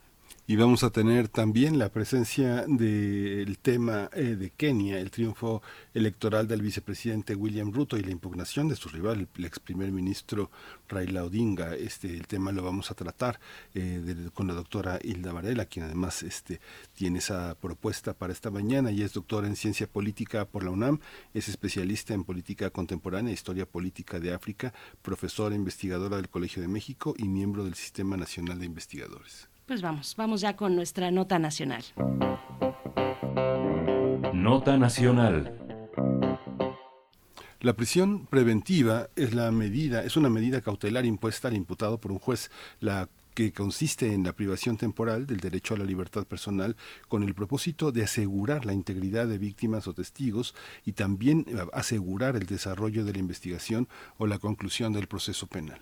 Al respecto, el ministro presidente de la Suprema Corte de Justicia de la Nación, Arturo Saldívar, anunció que la Corte analizará dos asuntos relacionados con la prisión preventiva oficiosa para determinar si esta figura es inconvencional y si se puede si puede ser declarada inconstitucional. Hay que recordar que la Corte ya había emitido un fallo sobre el tema en febrero pasado cuando resolvió que es procedente revisar o modificar la medida cautelar de prisión, prisión preventiva oficiosa impuesta por delitos graves si una persona pasa eh, más de dos años presa sin recibir una sentencia. Ante esta propuesta, el presidente López Obrador manifestó su rechazo, afirmó que de concretarse significaría el fracaso de la estrategia de seguridad y la pérdida de vidas de civiles, policías, miembros del ejército e incluso de los mismos jueces. Desde Palacio Nacional, el jefe del Ejecutivo eh, habló del Poder Judicial y consideró que los impartidores de justicia no están libres de ser eh, corrompidos al tiempo que el Consejo de la Judicatura Federal no funciona. Además, dijo que actualmente las cárceles, los centros penitenciarios están poblados de gente sin sentencia y achacó al Poder Judicial la falta de una defensa adecuada, ya que no se cuenta con un buen sistema de defensoría de oficio. Vamos a analizar esta propuesta para eliminar la prisión preventiva oficiosa que analizará la Suprema Corte de Justicia de la Nación. Está con nosotros Nicole Wett, Wett, coordinadora de incidencia en Intersecta, una organización feminista que se dedica a la promoción de políticas públicas para la igualdad. Nicole, de nuevo, de nuevo en este mismo espacio. Bienvenida, buenos días. Hola, buenos días, muchas gracias por invitarme nuevamente. Gracias a ti por aceptar, Nicole Huete. Vamos a iniciar esta charla y bueno, volvemos a la cuestión eh, que al menos desde 2019, si no estoy equivocada, ese año con la reforma al artículo 19 constitucional, pues nos tiene pensando en esta figura de la prisión preventiva eh, oficiosa en este caso. Y qué bueno volver a revisar, que me parece que es eh, importante hacerlo. cuéntanos, ¿cómo lo ven desde Intersecta? ¿cuál es, ¿Qué se espera para la sesión de este lunes en la Corte? Creo que está difícil saber qué se espera porque todavía no hay mucha claridad sobre sobre qué vamos a ver, ¿no? Todavía no sabemos eh, realmente si, si vamos a estar frente a una situación donde donde van a pasar. Son dos casos distintos, es una acción de inconstitucionalidad y un amparo en revisión. Sin embargo, nosotras vemos con muy buenos ojos eh, pues al menos los proyectos, ¿no? Los proyectos que están públicos, que pueden ser consultados.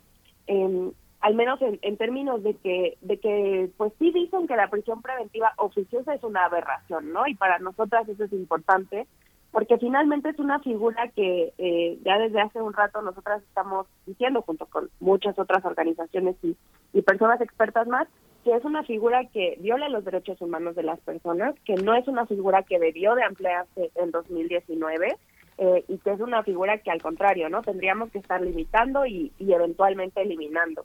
Entonces, para nosotras es muy positivo que, que la conversación parezca ir en ese, en ese sentido.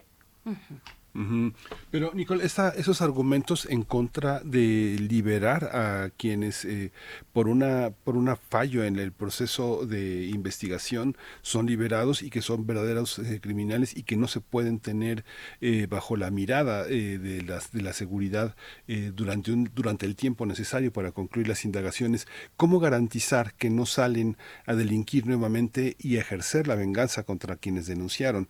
¿No significa ahora nuevamente... Este, este, ir para atrás con las denuncias?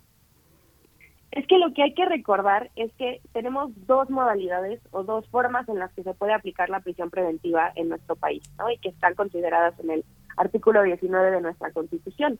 La primera es la prisión preventiva justificada, que esa no se toca y esa ahí se queda. Esa prisión preventiva es eh, precisamente para estos casos, ¿no? O sea, cuando identificamos que la persona puede ser un riesgo al proceso, ya sea porque la persona eh, imputada tiene riesgo de fuga o porque puede eh, amedrentar víctimas, testigos, ¿no? En esos casos, el Ministerio Público debe de pedir la prisión preventiva como medida cautelar al juez de control, a la persona juzgadora de control, y en esos casos tendrían que, que, autorizar la prisión preventiva, pero está justificada por el caso y las circunstancias específicas que lo motivan. Lo que tenemos con la prisión preventiva oficiosa es que no hay ningún tipo de justificación de por qué una persona debería de estar privada de su libertad durante eh, el proceso en su contra, ¿no? Solamente por virtud del delito por el que se les está investigando y por el que se les vinculó a proceso, es una lista de delitos que está en el artículo 19 constitucional, pero también en el Código Nacional de Procedimientos Penales y otra eh, legislación a la que hace referencia justo el código, Em, entonces a esas personas las privamos de su libertad de manera arbitraria, sin tomar en consideración si es necesario que esas personas estén privadas de su libertad durante el proceso. Si fuese necesario, ahí tenemos la prisión preventiva justificada. Esa no se toca. Nicole, ¿por qué, ¿por qué estar en contra de la prisión preventiva oficiosa? ¿Qué hay en términos de los derechos de las personas, de ti, de mí, de todos, eh, en términos de presunción de inocencia, del derecho a la libertad? Eh, ¿cuáles, ¿Cuáles son los argumentos para estar en contra? Y además de a quiénes afecta más en, en la población. Eh, bueno, cuando hablamos de un, de un exgobernador, de, de, de algún alto funcionario, de algún gobierno, de alguna administración presente o pasada, pues ahí tal vez la consideración sea distinta, no lo sé, pero, pero ¿a quién está afectando más la prisión preventiva oficiosa y por qué estar en contra, Nicole? Claro, voy por partes. ¿Por qué estar en contra? Porque es una violación a los derechos humanos. Ya bien lo mencionabas, es una violación a nuestro derecho a la presunción de inocencia, es una violación a nuestro derecho a la libertad, ¿no? Eh, no solamente la Comisión Nacional de los Derechos Humanos lo ha dicho, sino organismos internacionales han condenado eh, que México, o han dicho, se han posicionado en contra de que México tenga esta figura. Eh, recientemente, el viernes pasado, México estuvo ante la Corte Interamericana de Derechos Humanos precisamente por un caso relacionado con prisión preventiva. entonces, ¿por qué, ¿por qué condenarla? Porque es una, una violación a los derechos humanos de las personas porque es completa y totalmente arbitraria eh, arbitraria la privación de la libertad de las personas que están en prisión preventiva oficiosa. No hay que demostrar nada. Esto es lo más importante a considerar. No se tiene que demostrar nada, no se tiene que argumentar nada, no tenemos que decir por qué esa persona, en ese caso en específico, necesita estar en prisión para poder continuar con el proceso. Entonces es completamente arbitrario y además eh, pues sí tiene impactos, impactos diferenciados, ¿no? Desafortunadamente no podemos saber eh, con los datos públicos cuántas personas están en prisión preventiva de manera oficiosa y cuántas personas están en prisión preventiva de manera justificada. Eh, desde Intersecta estaremos en los próximos días sacando información eh, al respecto. Hemos eh, hecho una, una investigación y tenemos una metodología justo para, para lograr descifrar esa gran incógnita que es a cuántas personas afecta la prisión preventiva oficiosa específicamente, pero lo que sí sabemos es que la prisión preventiva a secas, sea oficiosa o sea justificada, afecta de manera desproporcionada a, a ciertos grupos y a ciertas personas, ¿no? Para empezar, eh, cuatro de cada diez personas que están en prisión en nuestro país no tienen una sentencia, esto es, no se les ha demostrado todavía la culpabilidad eh, del delito que se les imputa y están en prisión preventiva. En el caso de las mujeres es una de cada dos mujeres. La mitad de las mujeres están en prisión sin que se les haya em, todavía eh, condenado por el por el delito que se les imputa. Y también estamos viendo que es, son personas que vienen de contextos muy precarizados, ¿no? O sea, más o menos el 70% de las personas que están en prisión preventiva vienen de contextos eh, precarizados, no tuvieron acceso a la educación, no tuvieron acceso a una defensa adecuada, que aunque es nuestro derecho, las eh, defensorías públicas están rebasadas y por lo tanto no pueden defender adecuadamente a las personas, ¿no? Entonces vienen de situaciones que de por sí ya están, eh, pues sí, situaciones adversas y solamente estamos continuando el ciclo de desigualdad y continuando eh, ampliando estas brechas para esas personas al tenerlas en prisión eh, pues de manera preventiva. Oye, Nicole, y si tienen tan tan detallado, tan desglosado eh, esta parte, eh, si hay personas precarizadas en un número proporcional de personas no precarizadas y, y sin sentencia, qué porcentaje de personas son verdaderamente delincuentes eh, peligrosos, digamos peligrosos de los que eh, le cortan el dedo a una persona para cobrar un rescate o que le cortan la cabeza a un grupo de personas para ponerlas en exhibición o que los cuelgan de un puente, este, ese tipo de personas, ¿qué proporción tienen ustedes eh, contabilizadas? ¿Esas personas van a salir a hacer lo mismo o, este, o hay manera de que sigan su proceso tranquilamente este, mientras siguen operando? ¿Cómo se tienen que distinguir eh, eh, el distinto grado de peligrosidad de las personas o este, si son indígenas, si son mujeres, si son ancianos, la precariedad, el estigma social? Si ustedes tienen esa distinción, ¿qué porcentaje de personas con ese grado de violencia están en prisión preventiva. Lo ideal sería que pudiéramos saber, desafortunadamente no podemos saber, otra vez, no podemos saber eh, quiénes están en prisión preventiva justificada y tampoco podemos saber las razones, ¿no? Hay, hay que hay que recordar que, que los documentos que son relacionados con, con los casos no necesariamente son públicos, ¿no? Eh, eh, hay ha habido toda una una pugna de parte de sociedad civil para que las sentencias de los casos sean públicos, ¿no? Públicas. Eh, X Justicia para las Mujeres estuvo liderando muchos de esos esfuerzos y se logró modificar la ley, eh, la Ley General de Transparencia y Acceso a la Información Pública, pero otros documentos de otros momentos de los procesos no son públicos, entonces no podemos saber, ¿no? No podemos saber para los casos que sí son eh, justificados de prisión preventiva, qué es lo que argumentó el Ministerio Público, por ejemplo, ¿no? Si precisamente argumentó eh, que hay evidencia de que esta persona va a ser eh, violenta en contra de víctimas o testigos, ¿no? Eh, no podemos saber. Y eso es parte del problema, porque entonces si no podemos saber, estamos mandando a las personas a prisión sin saber si precisamente tenemos a personas que deberían de estar en prisión porque es la un, la única forma en la que podemos garantizar el proceso. No recordemos que tenemos 14 medidas cautelares. La prisión preventiva es la última medida cautelar.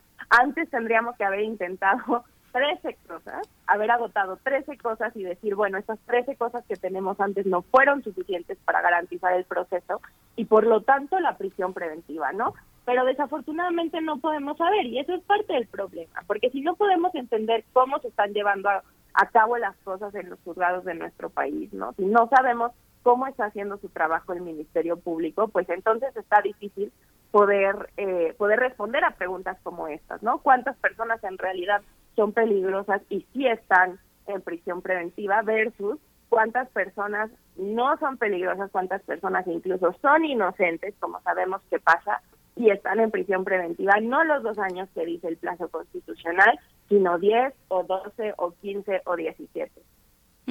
Nicole, ¿qué tiene que pasar para que una persona detenida se encuentre en prisión preventiva oficiosa? ¿Qué tipo de delitos ameritan esta, esta medida, eh, la versión oficiosa? ¿Y qué pueden hacer las juezas, los jueces frente a esto? ¿O simplemente es, bueno, me llega una persona detenida, mm, hay una vinculación a proceso eh, y, está por, este, por estos eh, posibles delitos y ya con eso se va directamente a prisión preventiva oficiosa? ¿Cómo es esta cuestión? Es correcto, es correcto.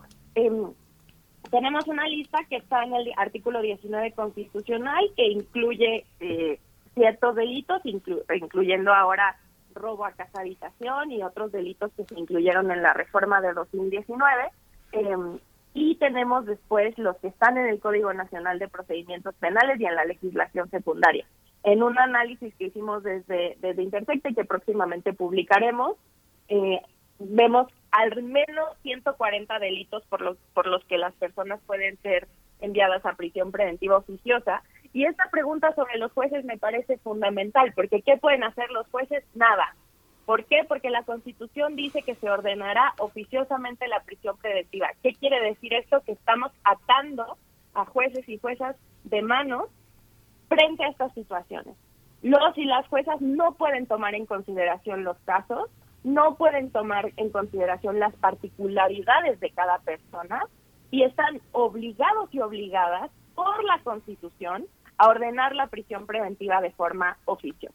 ¿no? Entonces, lo que tenemos es que si un eh, ministerio público argumenta que hay probabilidad, y ojo, es probabilidad porque apenas estamos en vinculación a proceso, no hay ninguna certeza, no se está haciendo todavía una acusación está argumentando que hay probabilidad de que esta persona participó de alguna forma en este hecho delictivo es suficiente para que se vincule a proceso, se continúe la investigación, que esto es muy importante, la investigación todavía no está concluida, y pero mientras eso sucede la persona está en prisión preventiva de forma oficiosa, ¿no? Y tenemos casos eh, que se han hecho pues de cierta forma famosos o que han, han, han logrado los reflectores, donde vemos, por ejemplo, a mujeres que cuyas parejas ah, hacían, ¿no? Llevaban a cabo a cabo los delitos y por que son su pareja, por cosas como que a lo mejor la cuenta de banco que utilizaba la pareja eh, para los crímenes que cometía eh, estaba su nombre, como eso es un indicio suficiente de que probablemente ellas pudieron haber participado en ese crimen, pues también ellas tienen prisión preventiva de forma oficiosa, aunque no tuvieran nada que ver, ¿no? Entonces, hay que recordar que es eso, para la vinculación a proceso no tenemos que demostrar en realidad que la persona participó, solamente que hay probabilidad, que hay indicios, y los indicios pueden ser estaba en ese mismo lugar en esa misma hora y es suficiente, ¿no? No necesitamos decir eh, de qué forma todavía participó en la comisión de ese delito, y eso es suficiente para mandar a personas a prisión. Otra vez, no seis meses, no un año y medio, como dice la Constitución, sino a veces lustros o incluso décadas. Pero esa, eso es parte de un error eh, del proceso, ¿no? Digamos que pareciera que esta iniciativa que defiendes, Nicole, eh, eh, este, se está defendiendo por, porque los resultados que ofrece este, son, son, no, son, no son constitucionales y violan los derechos humanos, pero parece que, se, parece que lo que está señalando, que es el proceso donde habría que distinguir quiénes son víctimas y victimarios y los que no son cómplices, sino meramente este, objetos en la escena del crimen o objeto de la detención, este, es lo que se tendría que entender. Dices que hay mujeres precarizadas, que hay personas de, este, que no tienen recursos o que son inocentes y que están bajo ese recurso, pero no se tendría que entender eso. Digamos que hay unas partes que saben y otras partes que no saben. Este, ¿Cómo saben lo que saben y lo que ignoran es parte de que no se ha puesto a la luz pública el proceso? No habría que ponerlo, no habría que pensar en entender el resultado de otra manera, acompañándolo de un proceso que fuera legible, Nicole? Completamente. Creo que parte, incluso para, para mí, yo no soy abogada, eh, en la oficina tenemos el chiste de que soy abogada honoraria, pero incluso para mí es muy complicado entender entender el proceso, ¿no? O sea, creo que el proceso penal es complejo para las personas que no estamos inmersas todos los días ahí, ¿no? Entonces creo que parte del problema es que no entendemos el proceso y creo que eso es también parte de por qué la desinformación alrededor de este tema, ¿no? O sea, por qué tantas personas están preocupadas frente a, la posibilidad de que la Suprema Corte eh, pues declare que es inconvencional o inaplique, como está en el, en el proyecto, inaplique el, el 19, ¿no? Porque no entendemos qué implica. Porque no entendemos quiénes están yendo a prisión de esa forma, porque no entendemos cómo es que esa figura que tenemos está atravesando la vida de las personas. Y no es culpa de la gente. El proceso es complejo, pero sí hay una responsabilidad al informar, ¿no? Y sí hay una responsabilidad de eso, de hacer la distinción, de hablar de la prisión preventiva y entender que hay una prisión preventiva que se dicta de manera oficiosa, ¿no? Que es contra la que estamos viendo en estos momentos. Y ahí se nos queda la prisión preventiva justificada, porque si nuestra preocupación es que las personas son un riesgo para el proceso, son un riesgo para las víctimas, o son, por ejemplo, ¿no? Riesgo para testigos, pues entonces ahí tenemos esa. Y lo que tendríamos que estar eh, pidiendo es precisamente fortalecer las capacidades de ministerios públicos y fiscalías para que en efecto puedan hacer esos análisis de riesgo de manera adecuada y solicitar esa medida cautelar, ¿no? Hoy en día lo que estamos haciendo con la prisión preventiva oficiosa es quitarles esa responsabilidad, quitarles esa chamba, ¿no? Se las estamos haciendo más fácil y entonces no hay ningún incentivo para ministerios públicos y fiscalías para fortalecer ese proceso, ¿no? Para fortalecer sus análisis de riesgo. No hay ningún incentivo para fortalecer eh, las unidades de medidas cautelares, ¿no? Hay que entender que, que más que ayudar con la prisión preventiva oficiosa, estamos afectando no solo a las personas que están en prisión, sino a todas las personas. ¿Por qué? Porque vemos eh, circunstancias y sabemos de casos donde al no haberse hecho este análisis de riesgo y al haber dictado prisión preventiva de manera oficiosa, no consideran las circunstancias de cada caso. Y en una revisión de medidas cautelares que se quita la prisión eh, preventiva, perdón, en una revisión del caso que se cambia el delito y por lo tanto se cambian las medidas cautelares, eh, que es la única forma en la que podemos realmente quitar la prisión preventiva oficiosa para una persona, eh, sale la persona y esa persona sí es un riesgo. Y como no hicimos ese análisis de riesgo, no lo sabíamos, ¿no? Y entonces eso sí puede ser peligroso, ¿no? Creo que hay que, hay que recordar que, que parece que funciona, pero lo único que hace es violentar los derechos humanos de las personas y jugar en detrimento de los casos en donde en verdad sí necesitamos que una persona esté eh, privada de su libertad de forma preventiva. Sí, Nicole, y bueno, es una medida muy popular. Además, tiene aceptación en una buena parte de la población, la prisión preventiva eh, oficiosa eh, en este caso. Y, lo que mencionas es muy importante. El proceso penal es complejo y, eso es un, es un problema grave para cualquier persona y una persona especialmente sin instrucción en lo penal, pues no se podrá defender por sí misma, tendrá, si tiene los recursos, pues, y la suerte, pues contratar una buena defensa, eh, pero ¿y si no? ¿Y si no qué pasa? Está el tema de la defensoría de oficio, eh, la importancia de una defensoría de oficio efectiva que funcione. ¿Cómo está esa, esa cuestión para, para nuestro país?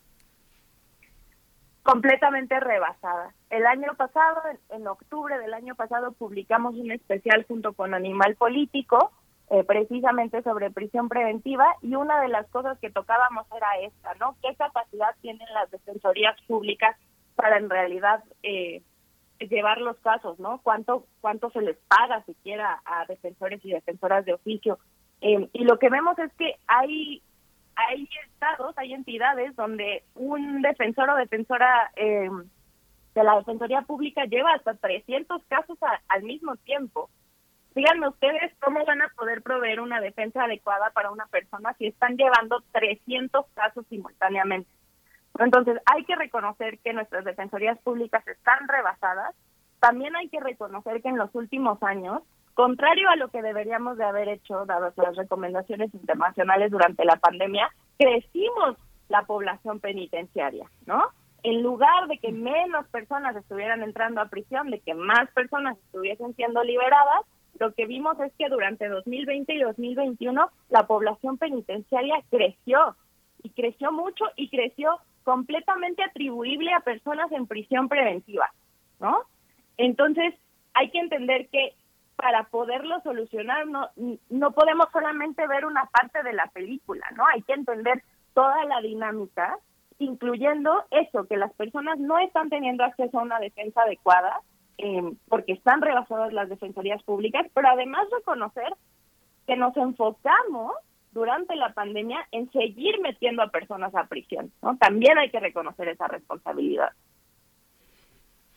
Pues eh, Muchas gracias, Nicole Se nos acaba, se nos acaba, se nos acaba el tiempo. Eh, te agradecemos muchísimo toda esta visión. Si tú quisieras agregar algo como resumen, una propuesta donde podemos seguir toda esta discusión por parte, por parte de Intersecta, ¿cómo, cómo, cómo le hacemos? Claro, eh, nos pueden nos pueden seguir en redes sociales arroba intersecta.org. Estaremos en estos días publicando más información al respecto, un, un informe sobre qué es la prisión preventiva oficiosa a quienes afecta. Y, y siguiendo la conversación porque es importante que si bien probablemente no se resuelva el, el mismo lunes, eh, que sigamos hablando de esto y que entendamos que, que es deseable que condenemos lo que es la prisión preventiva oficiosa y que eso no nos quita, al contrario, nos suma. Pues, muchas gracias.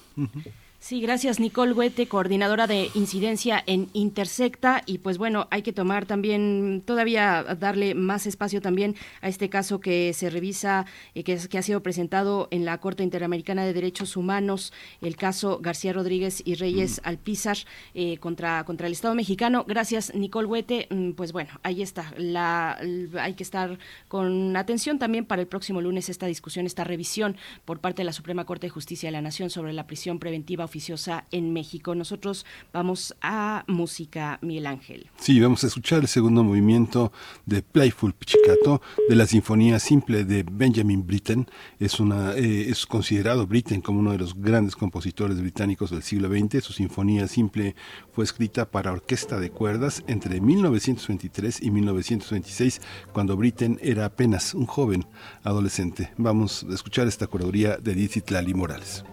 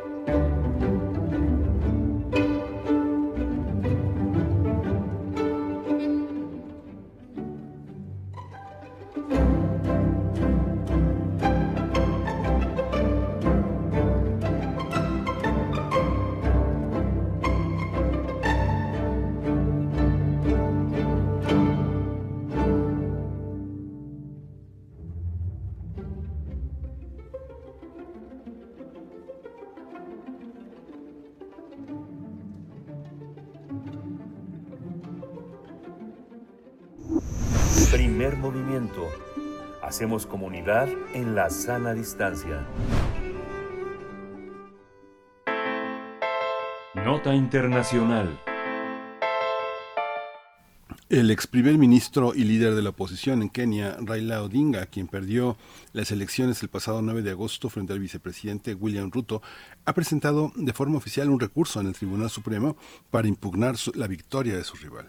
Esta decisión la tomó luego de que el presidente de la Comisión Electoral Independiente de Kenia, Wafula Chebukati, anunciara el pasado día 15 de agosto la victoria de Ruto con el 50.49%, muy cerrado, 50.49% de los votos y proclama al ganador eh, presidente electo. En tanto, Odinga obtuvo el 48.5% de los votos. De no proceder el recurso, William Ruto se convertiría en el quinto presidente de Kenia desde su independencia en 1963 y reemplazará a Uhuru Kenyatta, que cumple el segundo y último mandato de cinco años que permite, que permite la Constitución. Sin embargo, el camino para William Ruto se, eh, para que se consolide como el nuevo mandatario de la, de la nación, pues se torna complejo. La razón es que previo a los comicios, el jefe de, Estado saliente, Uhuru Kenyatta, eh, apoyó la candidatura de Odinga en vez de su propio vicepresidente tras eh, disputas internas. Ahora el caso está en manos de la Corte Suprema, cuya presidenta Marta Kume fue nombrada por Kenyatta, convirtiéndole en la primera mujer en el cargo. Vamos a tener un análisis esta mañana sobre las elecciones presidenciales, elecciones generales realizadas recientemente en Kenia y los retos para el candidato ganador. Nos acompaña la doctora Hilda Varela a través de la línea de primer movimiento. Ella es doctora en ciencia política por la UNAM, especialista en política contemporánea e historia política de África y profesora investigadora del Colegio de México. Es miembro del Sistema Nacional de Investigadores. Siempre es un gusto. Doctora Hilda Varela, bienvenida. Gracias por estar aquí. Gracias, muy buenos días. Gracias, doctora. Gracias por eh, proponer este eh, la comprensión de este tema para nuestra comunidad universitaria y para los radioescuchas. Cómo entender la victoria de Odinga y cómo se da en el marco de toda esta larga historia eh, esta esta victoria y esta oposición a que gane el, el líder que recibió más votos. Bueno, lo que ahorita estamos viendo con los porcentajes de votación es que es un país muy dividido como ustedes mencionaban, la diferencia en, en cuanto a los votos obtenidos es realmente mínima, lo que quiere decir que está sumamente dividido. No he leído eh, qué, tan alta fue la abstención, pero se decía que en el proceso electoral había una gran apatía, entonces es probable que mucha gente no haya votado. Eh, la consigna eh, de, de, uno, los dos hablaban de, de, la crisis económica que es tremenda, pero mientras que Ruto él lo que proponía era un incremento en la calidad de vida de toda la gente. Eh, Odinga, lo que su principal propuesta era combatir la corrupción. Entonces, probablemente ahí sea la diferencia en un momento dado, cuál pesa más, eh, cuál pesa menos para, para entender esta eh, elección tan dividida. Es difícil ahorita realmente saber. Sobre todo, digo, no, no conocemos el nivel de abstención de la población. El jefe de Estado saliente, Uhuru Kenyatta, eh, apoyó no a quien se esperaría, eh, que sería su propio vicepresidente, sino a Odinga. ¿Qué nos dice esta decisión? ¿Qué nos dice del ambiente político? Eh, doctora, que nos pueda un poco aclarar de estos perfiles que están en la disputa política en el más alto nivel en Kenia.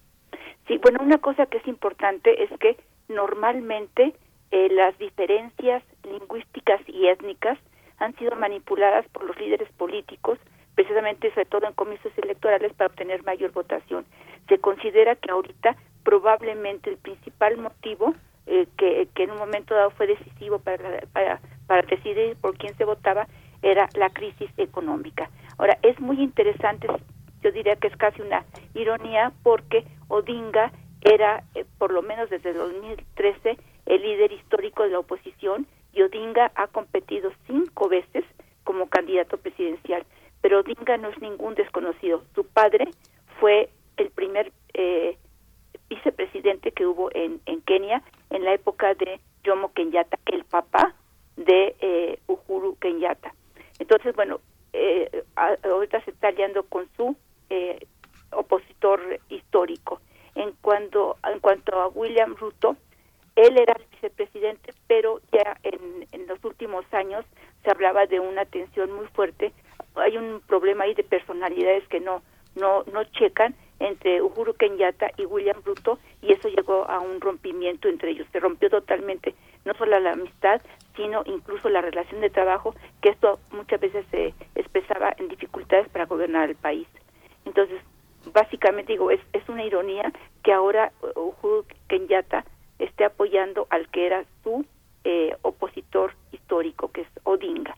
Y en cambio, a Ruto no lo... Eh, hay, hay un, problema ahí de personalidades, de, de dificultades de, para eh, llevarse bien.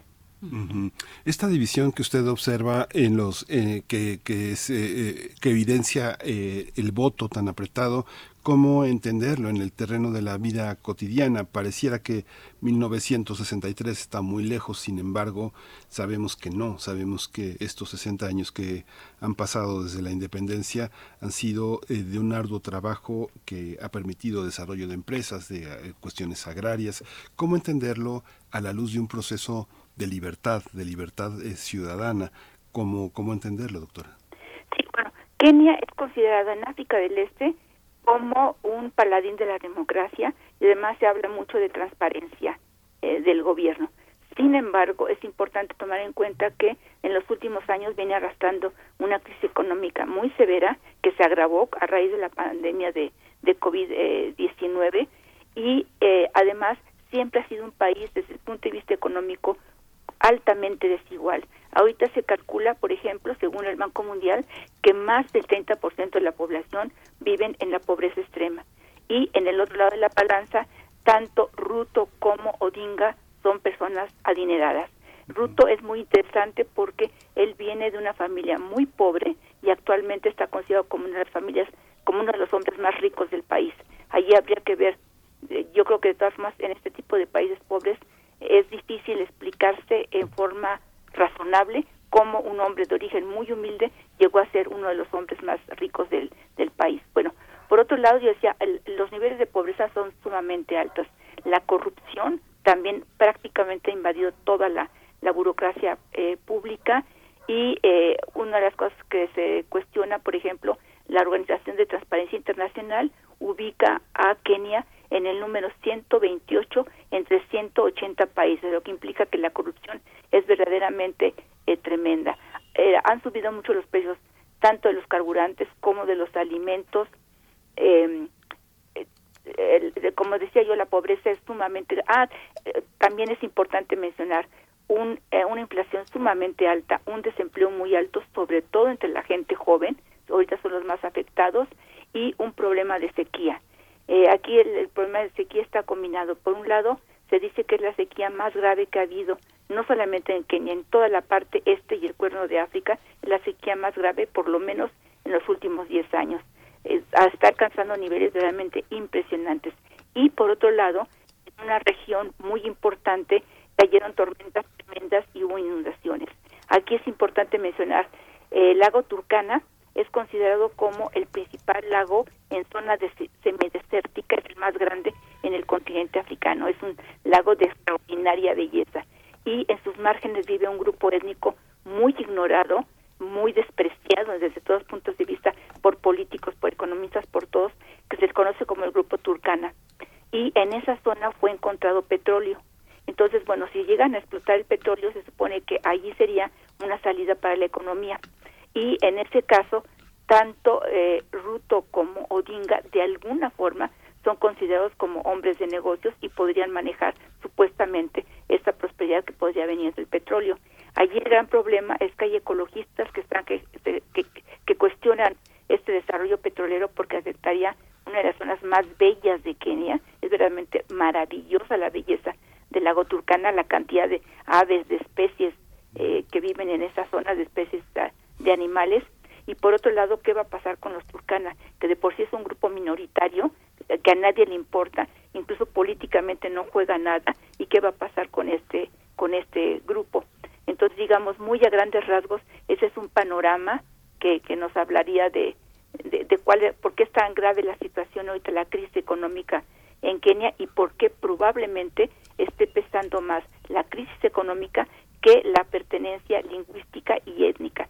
La pertenencia lingüística y étnica, en gran parte, o sea, el reclamo, el, el llamar a la gente a partir de estas diferencias, en gran parte se debe a que son instituciones sumamente débiles y la forma de manipular de o de movilizar, no, no hablemos de manipular, de movilizar a la población históricamente, especialmente a partir de la pertenencia étnica y la identificación lingüística. Entonces la gente muchas veces piensa que si llega alguien de su mismo grupo étnico es más fácil que le preste atención a su grupo étnico. Pero ahorita subrayo, además hay otra cosa que es muy interesante. Eh, eh, William Ruto pertenece a un grupo étnico minoritario Odinga es Luo. Es uno, eh, los dos grupos más importantes son los Luo y eh, los eh, o Gikuyu, como se les dice en Occidente. El papá de eh, Obama era Luo, para tener una idea más o menos de quién estamos hablando. Pero Ruto pertenece a una minoría étnica que históricamente siempre ha estado asociada con el grupo en el poder, concretamente con los Kikuyu entonces estaría de alguna forma sería darle continuidad de alguna eh, de alguna manera a esta alianza histórica o sea sería como decir es el es el mismo grupo dominante. De alguna forma son los kikuyu los que siguen estando en el poder. Ahora, si llegara Odinga por su alianza con Uhuru pues realmente no sabemos qué podría pasar. Y aquí yo lo, con lo que yo resumiría eso sería que de todas formas es una pugna entre élites políticas con muchísimo poder, con muchísimo poder. Doctora, bueno, pues yo le quería preguntar precisamente, eh, pero ya nos explica sobre los componentes étnicos en los bloques electorales, estas etnias que pueden ser, que son mayoritarias. Los eh, Ticuyo nos dice que entiendo que no se presentaron como tal en el proceso electoral, pero usted me corrige si, si me equivoco. Eh, eh, ahora, ¿cómo, cómo, ¿cómo desahogar esta cuestión que está en manos de la Corte Suprema? Eh, la presidenta de la Corte Suprema, Marta Koome, que fue nombrada pues por el mandatario, por el jefe de Estado, por Kenyatta. ¿cómo, cómo, ¿Cómo lo ve? ¿Cuáles son las rutas de desahogo? Hay acusaciones, incluso por ahí un periodista que es reconocido en temas de fraude asegura tener pues pues, información sobre, sobre eh, la operación de grupos de hackers que habrían sido contratados para falsear votos electrónicos. ¿Cómo está la cuestión sobre el conflicto electoral? Bueno, ese es un tema muy importante, muy interesante y realmente ahorita es difícil eh, de alguna forma prever qué puede pasar. Eh, por un lado, efectivamente, de lo que se quejó Odinga es del hackeo. Ahora, lo que es interesante aquí es que históricamente el, el jefe de Estado tiene una enorme concentración de poder y él fácilmente manipular a la comisión electoral. Y ahorita se, que... Perdón, doctora Hilda Varela, perdón la interrupción, eh, el atropellamiento de mi parte, pero vamos a enlazarla de nuevo porque esta última parte se está cortando. Entonces, la devolvemos la llamada con la producción para que pueda reenlazar a la doctora Hilda Varela. ¿No cuelgo? Sí, por favor. Vamos a colgar y volvemos en un momento inmediato, unos segunditos. Estamos de vuelta ya con la doctora Hilda Varela para que pues nos explique esta cuestión. De nuevo, eh, hay, hay además una historia, una historia eh, pues muy, muy compleja de ataques a agentes electorales eh, en, en, la historia reciente de Kenia, concretamente 2000, 2007, con jornadas electorales pues sumamente violentas, todavía sin resolver, incluso en, en, en algún momento eh, pues en ese año ataques a agentes electorales de los que pues resultó la muerte de uno de ellos, pero hay otros episodios incluso de mayor pérdida de vidas de vidas humanas, pero está de vuelta la doctora Hilda Varela para que nos hable de esta cuestión, el fraude o el supuesto o anunciado eh, fraude electoral en la última fase de la de la verificación de votos. Eh, ¿Cómo lo ve, doctora? Sí. Bueno, yo decía que normalmente el jefe, bueno, en lo que lleva de historia independiente Kenia, el jefe de Estado tiene una gran concentración de poder y esto implica que en un momento dado puede manipular a la comisión electoral. Aquí lo extraño es que Uhuru, el presidente actual, Kenyatta, está apoyando al que ahorita es el, el, candidato vencido, Odinga. Entonces es extraño que ellos eh, afirmen que fue Ruto el que utilizó hackeo para, para, la, para ganar el triunfo. Realmente vamos a ver qué pasa ahorita con la comisión, con la eh, Corte Suprema y aquí precisamente hoy empiezan las sesiones, tiene hasta el 5 de septiembre para decidir. Pero hay una cosa que es difícil de resolver y es que la Constitución dice que debe de haber 50 más 1% para que se declare a un ganador. Entonces, esto podría llevar a convocar a una segunda elección porque la diferencia es mínima. Pero en el otro lado de la moneda, esta situación que está ahorita empantanando la solución política está afectando la economía y es una economía sumamente debilitada y no conviene al prestigio de, de Kenia ahorita en un momento dado eh, volver a una elección. Yo creo que se va a llegar a una solución pacífica. Pues doctora Hilda Varela, pues le agradecemos muchísimo toda esta, toda esta, toda esta, toda esta visión. ¿Qué se espera? ¿Qué se espera en el conjunto de, de, de, los estados africanos, de toda esta comunidad que está observando también desde Europa con analistas? ¿Cómo, cómo, cómo observa usted la reacción mediática de, de, los países que tienen una prensa dedicada a África? ¿Cómo están observando el conflicto de acuerdo a, a los organismos no gubernamentales, académicos? ¿Cómo observa usted a los observadores? Bueno, en general, lo que ahorita se está diciendo es que esta situación está empañando la buena imagen de la democracia en Kenia, por un lado. Por otro lado, como yo decía, está afectando la economía de Kenia. Por último, hay una tendencia muy marcada en Kenia para la reducción de la violencia. Entonces, ¿cómo se ve desde afuera que esto se va a solucionar pacíficamente? Sin que yo sepa realmente quién va a quedar, pero se espera una negociación pacífica y vía la Corte. Pues muchas gracias, doctora Hilda Varela. Bueno, por último, si nos regala un par de minutos más, me quedé pensando en, la cuestión internacional, sobre todo en términos de cooperación internacional, que, que, por ejemplo, a través de tareas de conservación de la naturaleza keniana, pues tengan un impacto positivo en los pueblos. ¿Esto sucede? ¿Esto va poco a poco a cuentagotas o es eh, un elemento que pueda pues sostener a las comunidades en esta en este panorama que, que en el que se encuentran? Nos habla usted de inflación, de desempleo, de sequía, de corrupción ya eh, de mucho tiempo atrás. Eh, ¿Cómo lo ve? Bueno, indudablemente Kenia es un aliado fundamental de países occidentales, sobre todo de Estados Unidos. Incluso hay un senador que estuvo de visita en Kenia y precisamente él convocó a los dos eh, líderes opositores para que llegaran a un acuerdo negociado y que no se llegue a esto, a una situación de violencia.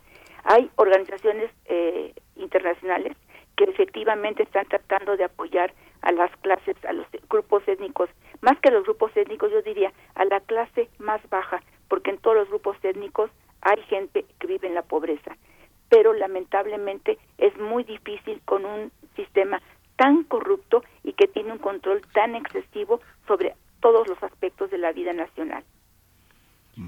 Pues le agradecemos muchísimo toda esta toda esta visión, doctora Hilda Varela, siempre es un, gran, una gran lección conversar con usted. Vamos a seguir, este África está entre nosotros como un gran imaginario, como un objeto académico y como una vida, como una vida de personas que están allí y como usted dice, llegando, llegando a todas partes, están entre nosotros.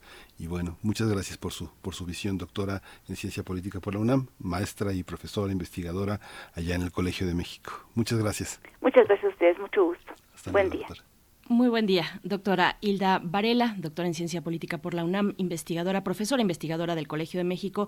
Nosotros ya estamos acercándonos al cierre de esta segunda hora de transmisión. Eh, saludamos a las personas que están escribiendo en redes sociales. Bueno, comentarios sobre, eh, por supuesto, esta cuestión que prende mucho el debate, que es la eliminación o, bueno, la presencia de la prisión preventiva oficiosa que tuvimos eh, una conversación con Nicole Huete hace unos momentos nos dice Carmen Valencia, dice es un tema muy difícil. A una persona que se le agarra con las manos en la masa debe ser aprendida y tener un juicio rápido porque se puede tener en libertad a verdaderos delincuentes. Gracias, Carmen Valencia. Bueno, yo no sé, tendríamos que revisar cuál es el, em, pues el índice de personas que son eh, sorprendidas con, con esa figura, ¿no? Con las manos en la masa eh, y, bueno, qué tipo de delito estaría cometiendo esa persona que, que se encuentra, que es sorprendida de esa manera y si ese delito eh, amerita la prisión preventiva oficiosa. Me parece que son delitos diferentes. Eh, bueno, hay una gran diversidad de delitos de entrada, pero, pero bueno, Carmen Valencia lo pones ahí con, con esta claridad. Gracias por, por, por comentarlo. En fin, también eh, pues se habla del caso de Murillo Karam, que por cierto tiene, bueno, pues que ya lo sabemos, que ha sido vinculado a proceso la semana pasada. Eh, con esta eh, eh, prisión preventiva justificada, pero bueno, tenemos ahí mismo en el, en el mismo reclusorio donde se encuentra Murillo Caram, está también Emilio Lozoya, el reclusorio norte, está Javier Duarte, está también Juan Collado, ¿no? El abogado de Enrique Peña Nieto con una prisión preventiva justificada, Lozoya también con prisión preventiva justificada, Javier Duarte tiene prisión preventiva oficiosa, en fin, bueno, en el caso del Cerezo de Chihuahua, prisión preventiva para César Duarte, mm, bueno, pues estos personajes que claro que queremos que eh, se enfrenten a la justicia de la mejor manera posible y que pues respondan ante la comisión de delitos que por los que se les investiga Miguel Ángel.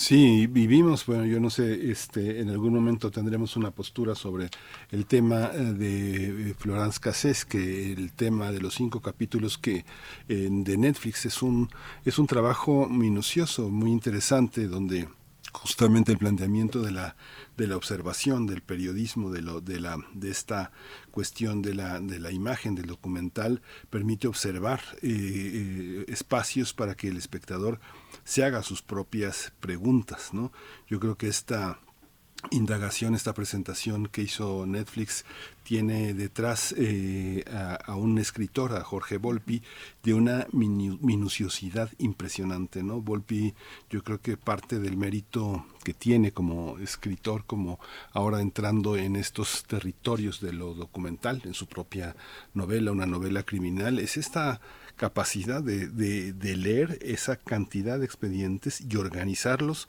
en el tiempo y en lo conceptual. Es muy impresionante cómo, cómo lo logra y cómo recupera el material de archivo y cómo tiene la credibilidad para conseguir todos esos testimonios eh, nuevamente. Es muy, muy, muy importante. Y aquí está el tema, el tema de las indagaciones de la justicia y de cómo cruzan sexenio a sexenio todos estos territorios. Hoy se toparon con un sexenio distinto. López Obrador ayer le pidió a la Secretaría de Seguridad que se encargara del caso de las personas que están eh, este, eh, en el programa, por lo menos injustamente encerrada desde hace tantos años. Jorge Volpi este, señala al final, en el capítulo 5, que, este, que Israel debe de ser eh, eh, liberado con presunción de inocencia. Es muy impresionante, ¿no? Mm. Bueno, es que es una novela criminal que ustedes pueden encontrar en Alfaguara. Es una de las obras de no ficción pues más notables, eh, más notables en general en nuestro país. Es un verdadero ejemplo. Bueno, sabemos que Jorge Volpi estudió la licenciatura en Derecho, tiene todos los elementos para eh, mezclar precisamente con, con, gran, con gran atino la, eh, la cuestión muy compleja de lo, de lo, de lo penal con, con, con, con el periodismo también y con la literatura. Así es que vale mucho mucho la pena. Es una, es una novela eh, gruesa eh, y en la cual, eh, o a partir de la cual, pues se basa este estreno en Netflix de la historia de Florence Cassés Israel Vallarta. Pero bueno, se nos ha acabado el tiempo, nueve con un minuto. Vamos al corte y volvemos. Síguenos en redes sociales. Encuéntranos en Facebook como Primer Movimiento y en Twitter como arroba PMovimiento. Hagamos comunidad.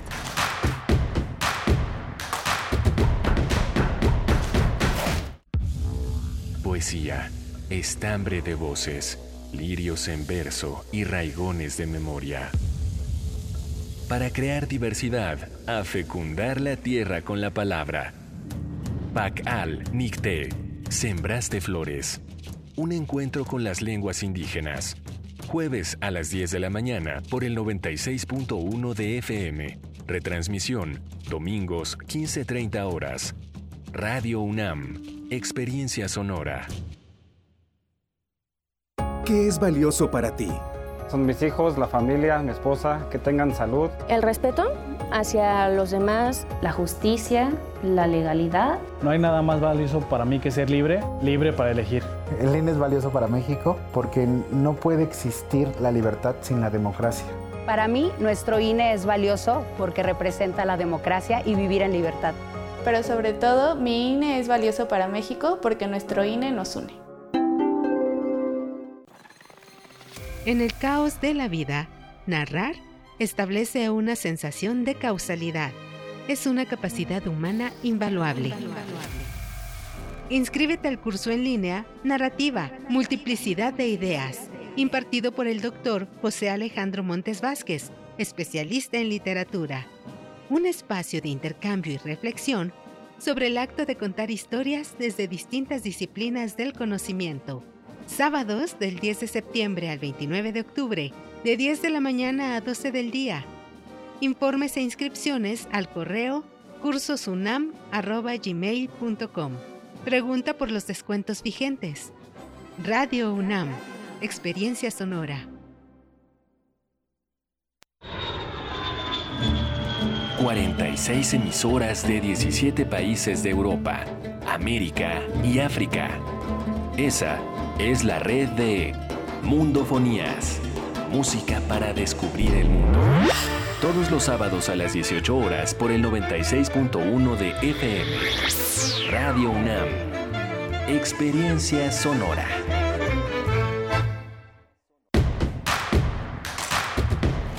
Encuentra la música de primer movimiento día a día en el Spotify de Radio UNAM y agréganos a tus favoritos.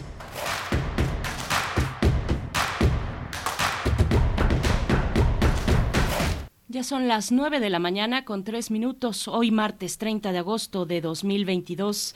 Bienvenidas, bienvenidos a Primer Movimiento, inicia su tercera hora de transmisión y bueno, gracias, gracias por sus comentarios que siguen llegando respecto a este tema de la prisión preventiva oficiosa. Eh, pues qué bueno, porque es un tema que nos atañe a todos. Pero bueno, presento al, al equipo, está Violeta Berber, la asistencia de producción allá en cabina, dándolo todo, también corrigiéndonos y diciendo ya, ya, ya, vámonos al corte, se me extienden demasiado perdón, querida Violeta, te hacemos sufrir a veces, pero no es con la intención. Muchas gracias por, eh, por este trabajo que haces todos los días aquí en Primer Movimiento. También está Arturo González en los controles técnicos, Tamara Quirós en redes sociales y Miguel Ángel Quemain en el micrófono. Miguel Ángel, buenos días. Hola, buenos días. Es para detener la, es para detener las inercias, para romperlas y para y forma parte de esta de este trabajo de comentarios. Hay momentos en que uno tiene que detenerse a decir cosas y no no correr automáticamente tras las notas. Pero es para ponerles adrenalina también, para que no se nos duerman allá en la cabina, que pronto estaremos allá, ya este eh, también en los eh, en los regresos que nos, nos anuncian ya eh, de, de, esta de este regreso. Pues que ha sido una, un regreso lento con mucho cuidado con mucha capacidad de, de, trabajo a distancia. Así que bueno estamos en esta tercera hora de primer movimiento justamente ya listos para la poesía necesaria y listos para una mesa eh, verdaderamente interesante. Uno de los grandes eh, retos que ha resuelto Radio UNAM eh, y la radio, el IMER, Radio Educación, la radio que está más dedicada al pensamiento y a la reflexión es esta posibilidad de pensar el cine, las artes plásticas, la fotografía, la pintura, todo este mundo, la danza, eh, todo esto que no es hablado, que tiene una exigencia de quienes están frente al micrófono y frente al guion, de describir toda la riqueza que tienen estos lenguajes. No, no siempre es, es, posible, requiere mucha imaginación, mucho profesionalismo, mucha cercanía a la literatura. La literatura, como nos han enseñado también los grandes maestros aquí en la UNAM, no solamente es la que está en los libros escrita, sino también hay una oralidad de la que la radio debe muchísimo y le debe mucho ese espacio y forma parte de él y ahora también la literatura le debe mucho al radio porque es un es una dualidad muy interesante, Berenice. ¿no? Sí, y es todo un desafío para los que hacemos radio. Eh, pues sí, no, no empleamos eh, evidentemente imágenes visuales, eh, sino es el desafío de generar imágenes sonoras y lo hacemos para ustedes pues en la medida de nuestras posibilidades, de nuestros alcances y nuestras limitantes también, que son muchas, pero que ponemos pues con todo el empeño, con todo el empeño en este espacio. Y bueno, pues solo por último regresar nada más a un último comentario que, que, surgió del tema de prisión preventiva oficiosa. Nos dice María de Guerra, dice, hay que apuntar que la prisión preventiva oficiosa no es para delitos del fuero común uh -huh. y la mayoría de los presos sin sentencia o sin juicio son por robo. Bueno, pues ahí está, eh, pues sí, hay que reflexionar al respecto en la situación en la que nos encontramos. Yo creo que si nos si, si hacemos un poco de reflexión, pues miedo nos daría salir a la calle. Yo no sé cómo andamos tan tan tranquilos, bueno, entre comillas tranquilos, ¿verdad? Pero tan tranquilos en, en la calle cuando pues es existe la posibilidad de que si un ministerio público le señala a uno sobre uno de estos delitos, pues el camino ya está puesto, el camino ya está puesto y, la dirección es la prisión preventiva oficiosa. Ahí pues ningún juez, ningún juez de control, que es el primero, el que atiende el primer caso, el que, el, que vincula a proceso, pues nadie te puede ayudar en ese, en, ese, en ese contexto. Es prisión preventiva oficiosa, pues va porque va y pues bueno, hay que, hay que revisar, me parece, y es lo que ha ocurrido y qué bueno que así sea el próximo lunes en la Suprema Corte de Justicia, atentos a esa, a esa revisión, Miguel Ángel. Sí, es muy importante tener presente esto que tú dices, ¿no? Este, esta, las consecuencias para pues las personas que pueden ser acusadas en cualquier momento de cualquier cosa, ¿no? Que somos todos, y todas, es cualquiera, ¿no? Sí, es cualquiera. Bueno, pues eh, vamos a tener la poesía necesaria ya en un momento contigo, querido Miguel Ángel, y, luego la mesa, la mesa del día, este homenaje a la gran fotógrafa Lourdes Grobet en la ENAT, la Escuela Nacional de Arte Cinematográfico de la UNAM. Eh, vamos a conversar con dos conocedores del tema, Ernesto Ramírez, fotógrafo, eh, estudiante de doctorado en cine documental en la FAD, maestro de cine documental también el AFADI, licenciado en periodismo por la FES Aragón, con Javier Hinojosa también, quien realizó sus estudios de cine en el entonces CUEC de la UNAM y se tituló como licenciado en enseñanza artística en artes plásticas por el IMBA. Mm, una conversación eh, pues eh, que, nos, que nos va a dejar mucho y además en ella va la invitación al diplomado, al diplomado que tendrá lugar ya a partir del próximo 3 de septiembre. Este sábado inicia y hasta el 11 de marzo de 2023 el segundo diplomado Dobleces de la Imagen, Arte, Cine y Fotografía Documental, homenaje a Lourdes Grobet in Memoriam. Vamos a tener eso para la mesa del día, Miguel Ángel. Sí, pues eh, si tú me indicas otra cosa, pues vamos, A, vamos a la poesía. Vamos para allá. Es hora de Poesía Necesaria.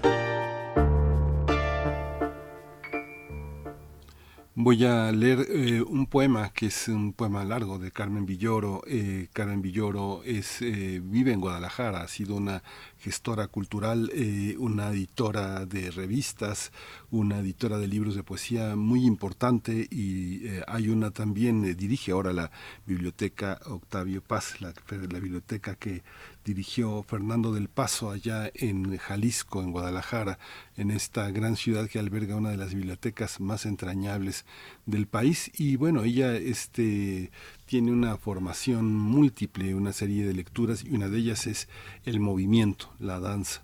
Eh, eh, voy a acompañarlo con otro, con otro movimiento que está dedicado también al tango, que es de Astor Piazzolla, eh, interpretado por Sexteto Mayor, es Adiós Nonino, que forma parte de este gran disco de Divertango que escuchábamos la semana pasada. Vamos a escuchar el giro del bailarín. Dice, todo es presente, todo es eternamente ahora, sobre el metatarso el gesto que congela la intención ha detenido el cosmos. Diría que se dispone espiga antes del viento, diría que está a punto de, que el cuerpo es el instante víspera de la catástrofe. Escucha su latido. No hay sirena de barco que suene más profundo, ni estampa de gacela rompiendo la quietud de la sábana que sea comparable al fugaz pero estático impulso de la sangre porque en el metatarso está el dilema, justo en ese peñasco, en donde el cuerpo libera como cinco espadas, sus cinco extremidades hacia los cinco puntos cardinales. Ahí, es, ahí en ese montículo de hueso donde se apoya el mundo, escucha el hombre claramente el ya próximo desprendimiento de sus hojas. Entonces gira. Los músculos se tensan y el desierto, la arena ingobernable con sus sueños, fragmentados en dunas, el mar desde sus márgenes, la aprisionada hoguera en el cuerpo del ámbar, el aire con sus pájaros de vidrio, todo despierta a la espiral del movimiento, al tifón enloquecido, al cuerpo que se ha puesto a girar como una estrella. Es el cuerpo que baila y se apodera del viento.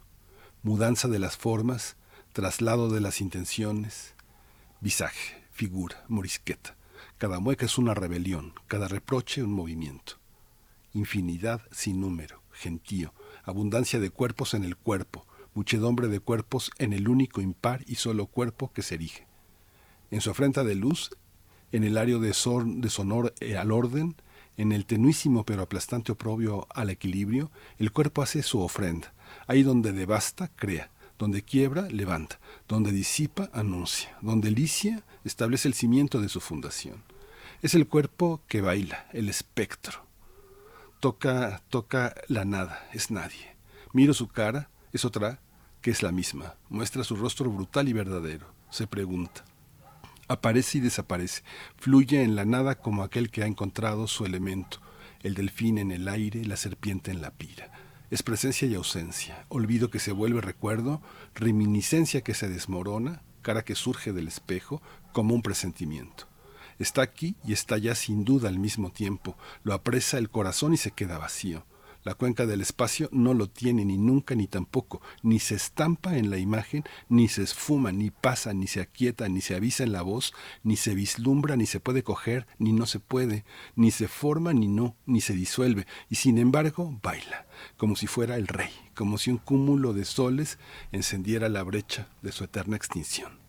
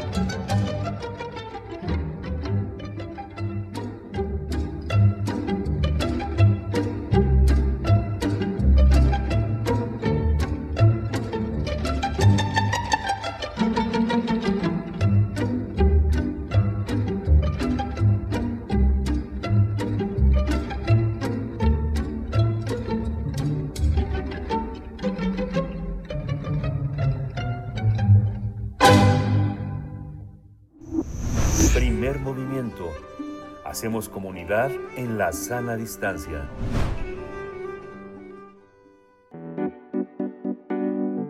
La mesa del día. La fotógrafa Lourdes Grobet murió el pasado 15 de julio a los 81 años.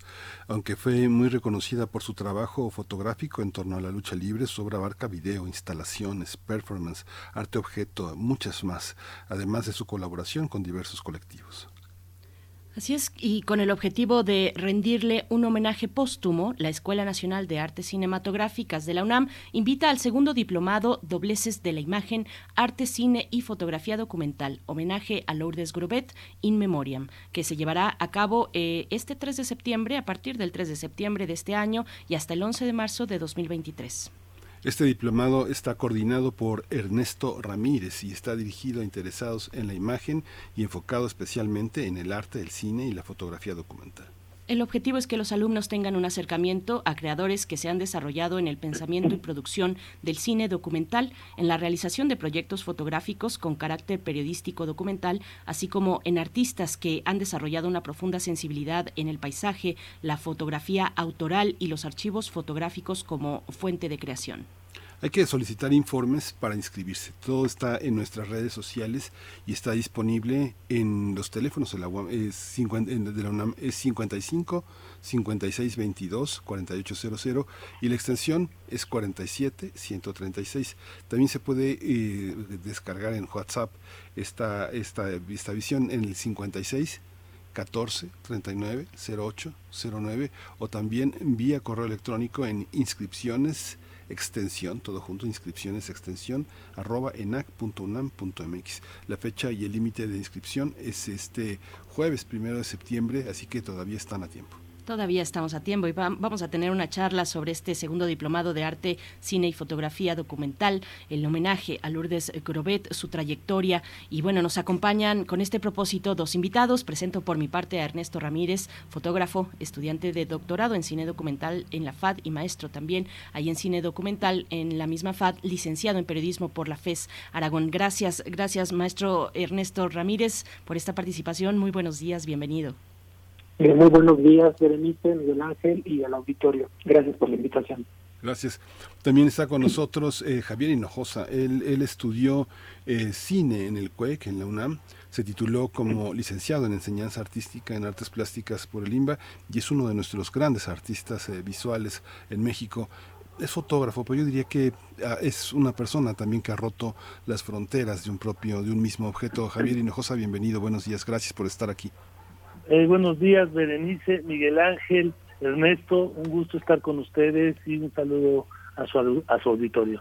Gracias, gracias a ambos, Javier, Ernesto. Iniciamos esta charla les, pues ¿cómo, cómo describir, qué destacar de la trayectoria de una fotógrafa de esta talla, artista de la imagen, eh, diría yo, mm, pues de, tan largo recorrido, de una trayectoria pues que, que, ha sido muy rica, muy prolífica y que nos ha mostrado elementos de la cultura mexicana y más, no solamente, pero algunos puntualmente como la, como la lucha libre, en fin, son muchos los elementos. ¿Qué, qué nos pueden decir para empezar a ubicar la trayectoria de esta, de esta gran fotógrafa? Ernesto Ramírez, empezamos Sí, gracias, Berenice.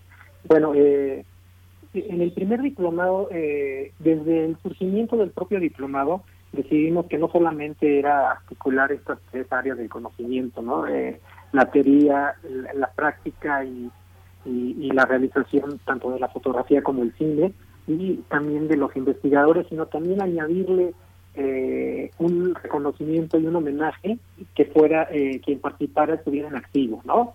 De tal manera que los, alumnos este, tuvieran esa experiencia con el creador y de esa manera tuviera mucho sentido el homenaje. En el, en el primero, en la primera emisión tuvimos a la maestra Elsa Medina, que eh, ustedes amablemente también nos abrieron las puertas para dar a conocer ese diplomado. Y en este segundo, eh, pues eh, la siguiente homenajeada, la querida maestra Lourdes Grover, hay que decir que ella era antisolemne, eh, anti-homenajes, ¿no?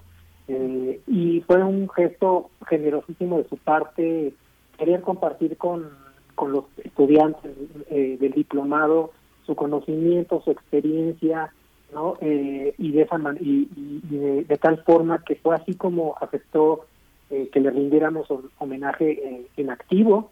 este diplomado originalmente lo íbamos a hacer en 2020 casaba con el 80 aniversario de ella, eh, pero bueno, eh, todos sabemos que vino la pandemia, tuvimos que eh, resguardarnos y, hasta ahora, no en este año pudimos hacerlo.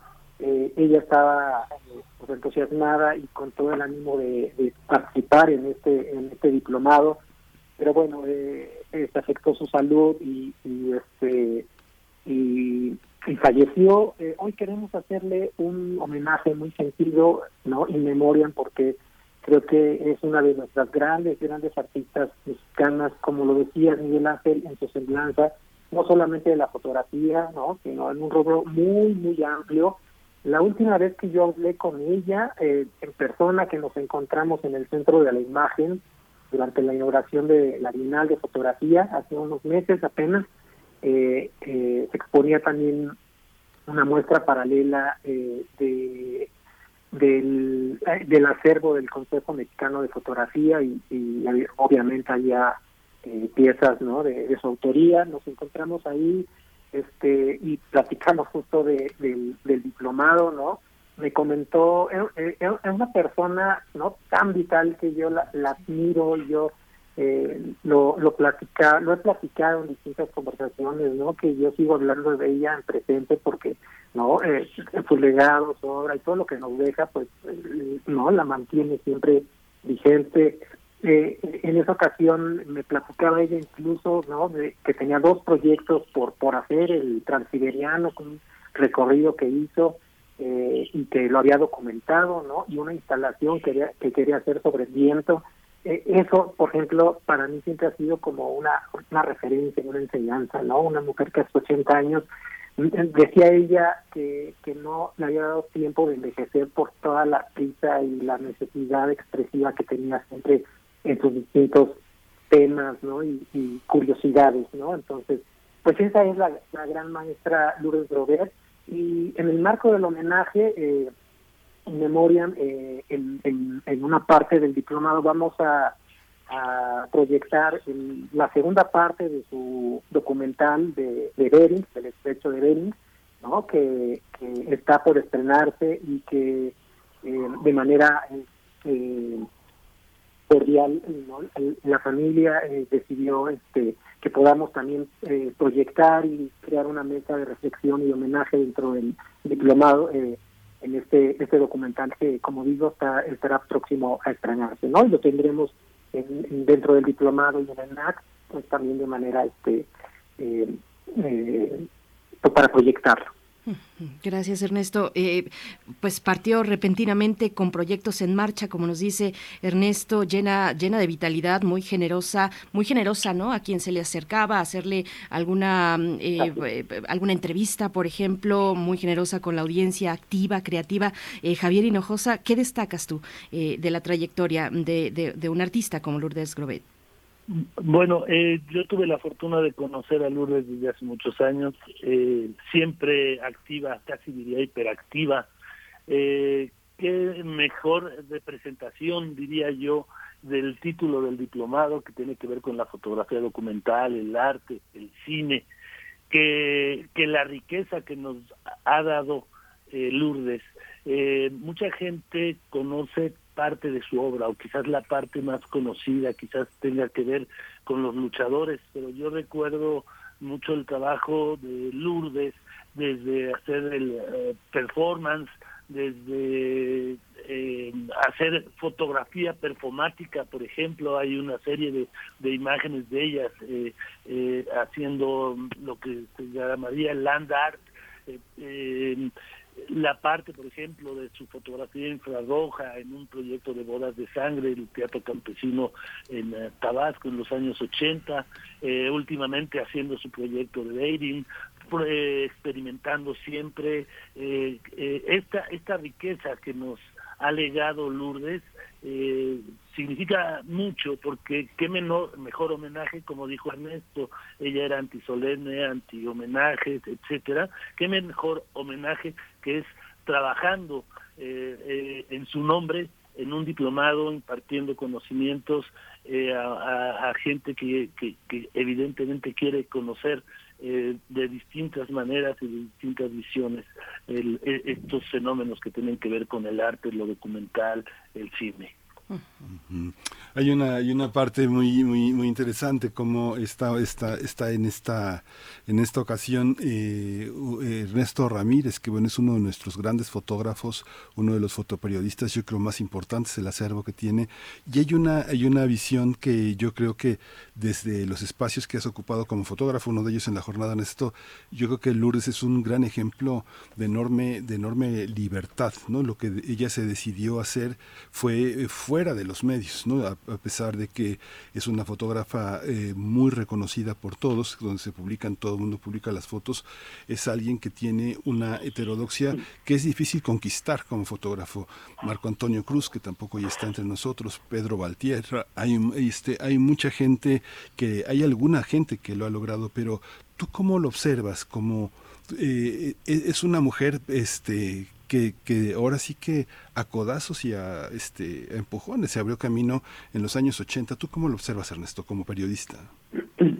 Eh, fíjate que recuerdo mucho cómo e, ella platicaba, cómo se acercó a, a la lucha libre, ¿no? Porque que tiene una curiosidad enorme sobre el sobre el tema y, y e, eso eso que, que comentaba ella, ¿no? Esta curiosidad tremenda es creo que lo que debe de privar y que nos mueve muchos a los fotoperiodistas, foto, fotodocumentalistas a notar determinados temas, problemáticas, ¿no? De ambientes. Eh, y, eso lo tenía eh, siempre, ¿no? Lourdes, en todos sus proyectos, pero esta, e, esta enorme curiosidad y esta necesidad ¿no? de, de entrar en, en temas, en ambientes y después se vuelve una otra necesidad expresiva, ¿no? De, de, reflejarlos. Eh, yo, por ejemplo, con, con Lourdes, y, ahora regreso un poco a la práctica fotográfica, ¿no? De lo, que preguntaba Miguel Ángel, pero el primer contacto que tuve con ella habrá sido en el 91, eh, digo personalmente, en 91-92, en una exposición fotográfica que tuvo en, en una escuela que estaba sobre el, la Avenida Juárez, hoy está hecho ese edificio en ruinas, ¿no? Este, y, en ese primer piso que daba a la Alameda, ¿no? Y su, su trabajo que hizo en Alemania, además, que, bueno, en, varias ciudades de, Europa, que era muy interesante la forma de, abordar la vida cotidiana, el ambiente y los espacios de estas ciudades, que fue eh, el cómo hacerlo, ¿no? Se, ella platica que se colocó la cámara, ¿no? Este, entre la rodilla y el muslo, ¿no? Y, y así iba previsualizando y e iba disparando lo que ella un poco se imaginaba, ¿no? Este,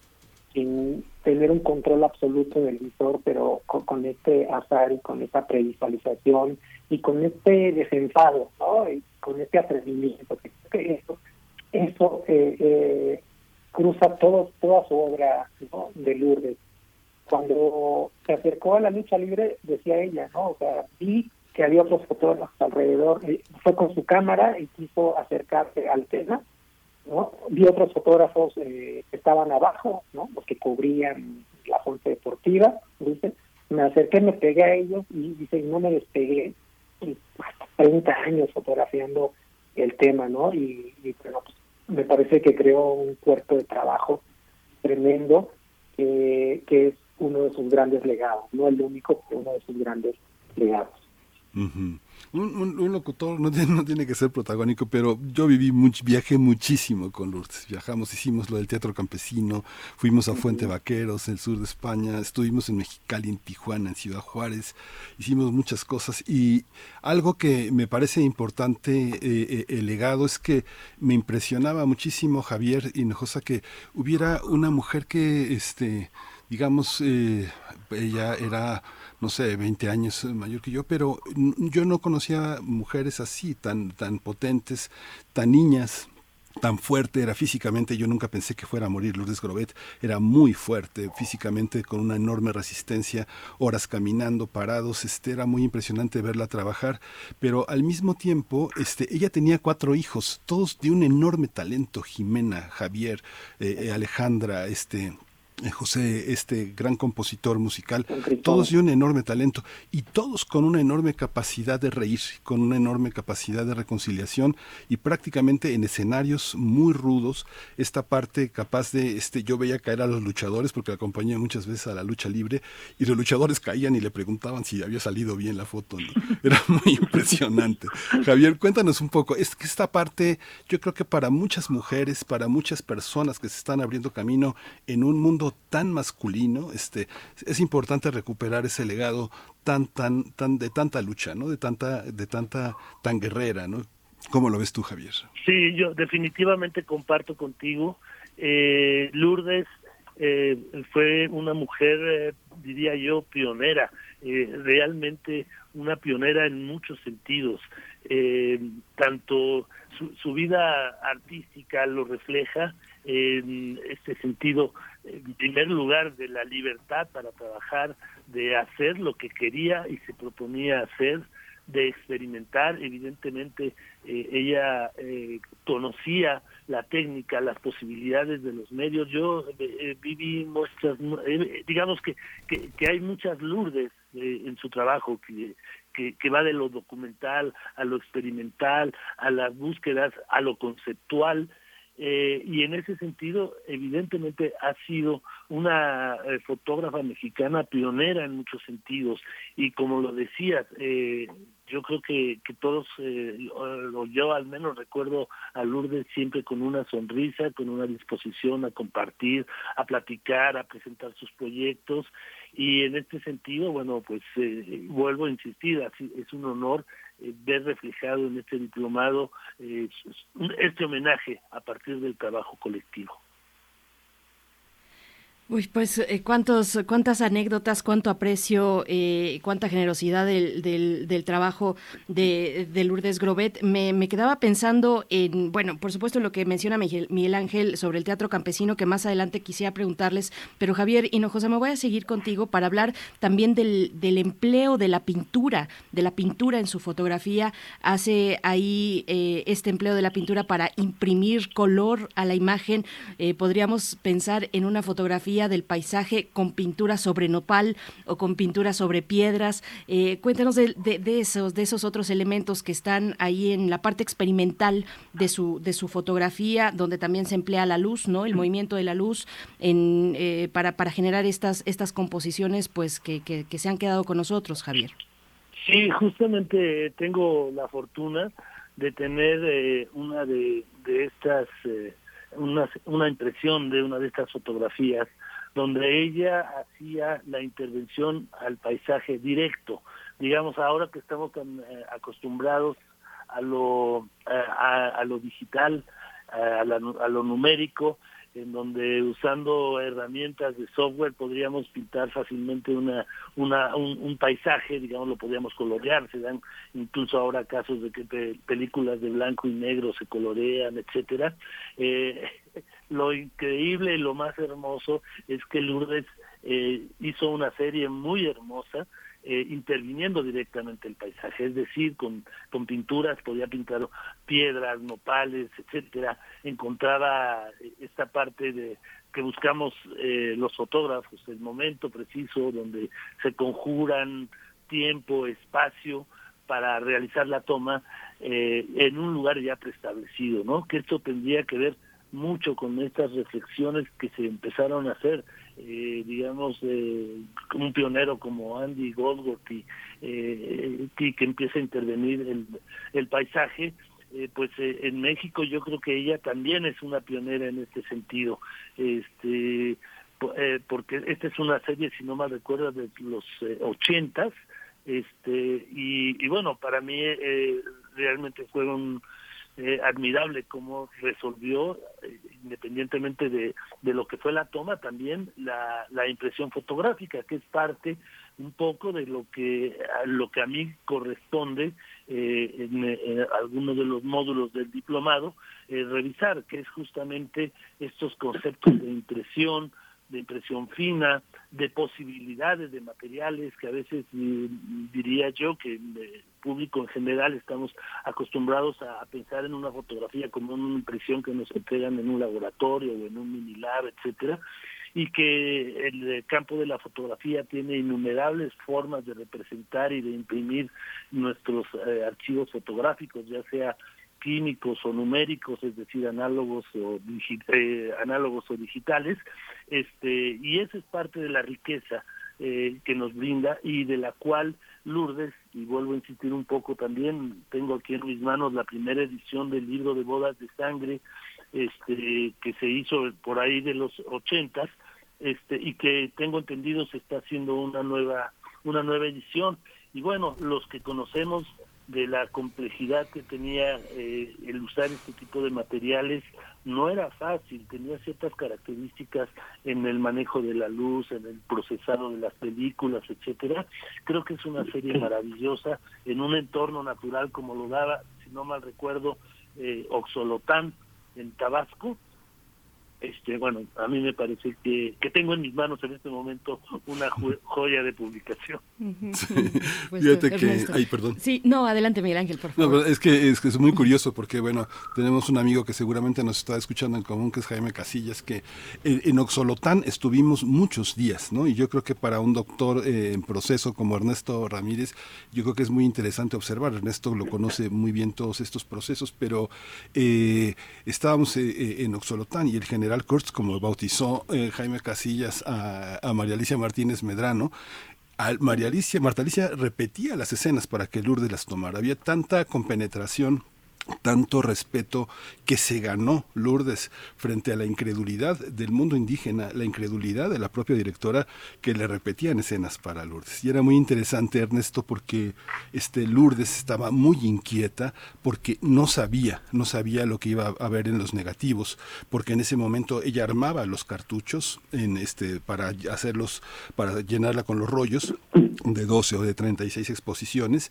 y no sabía qué iba a salir, había que llegar a Villa hermosa para revelar esas, esas fotografías eh, y ella se metía al laboratorio comercial para tratar de ver qué, qué, había salido y todo era en blanco y negro. Se había negado en ese primer proceso a tomar diapositivas. ¿Tú cómo observas esa, esa posibilidad? Si uno observa sus fotos, uno puede observar esos procesos en esos fotógrafos, cómo no tuvieron oportunidad de revisar lo que habían tomado, tener que esperar al revelado personal o al revelado comercial. Cuéntanos un poco esa experiencia para gente que va a tomar el diplomado.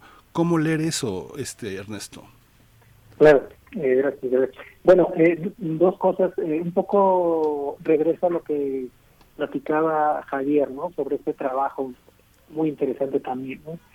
Que, me impactó mucho de intervenir, ¿no? El, espacio para eh, generar las imágenes del paisaje, ¿no? Evidentemente esto es la era analógica de lo que habla Miguel Ángel, pero ella, por ejemplo, continuó con ese proyecto después pintando con luz esos paisajes, ¿no? Que puede darle la vuelta también al tema. Y la tercera etapa de ese trabajo fue eh, eh, interviniendo de manera digital, ¿no? Ya en, en, esta en esta modalidad eh, de fotografía. Entonces es muy interesante cómo ella iba, ¿no? Eh, desarrollando estos estos trabajos, eh, dándoles vitalidad y cambio, ¿no? Eh, también hay que decir que hace mm, poco antes de su fallecimiento se presentó el libro del laboratorio de Teatro Campesino, ¿no? que mm, entiendo que ese día de la presentación, que fue en el Centro Cultural Los Pinos, eh, dijeron que de manera ya comercial estará listo por ahí de septiembre, ¿no? ya próximamente, pero bueno, se, se presentó porque además se le rindió ese día homenaje y le entregaron la medalla de Bellas Artes, ¿no? y que ella a su vez se lo brindó y se lo dio al laboratorio de, teatro campesino, ¿no? que que decías, Miguel Ángel. eh, entonces, bueno, en, ¿qué va a ser el cómo usamos todo lo que estamos platicando con el diplomado, no? Eh, eh, hay tres grandes rubros en el diplomado que me parece que son fundamentales y, de los que quisiera un poco hablar, ¿no? Por un lado están los, eh, los fotógrafos creadores, ¿no? Luego están los creadores cinematográficos y el tercer rubro es el de investigadores, ¿no? Docentes que se han dedicado a la reflexión teórica sobre la imagen. Eh, y en estos tres grandes libros es en los que descansa, digamos, el, diplomado. En todos ellos tenemos eh, docentes de muy, eh, una larga, larga trayectoria. Muchos tenemos 30 años, otros 40 o 50, como el maestro Mario Luna, ¿no? Más de 50 yo creo ya. Eh, eh, Mario Luna es uno de nuestros más destacados cinefotógrafos, ¿no? Premio este, Universidad Nacional.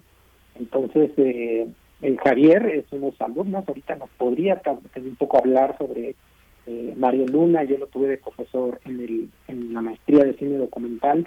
Entonces, así está un poco articulado el diplomado y que además es tan flexible, tan abierto, que permite que el el público, ¿no? los interesados también, también sean tan diversos. En el primer diplomado, por ejemplo, tuvimos varios estudiantes que terminaban el bachillerato y que estaban por ingresar eh, a la licenciatura, a su carrera, ¿no? Y que se incorporaron al diplomado, otros ya eran profesionistas, ¿no?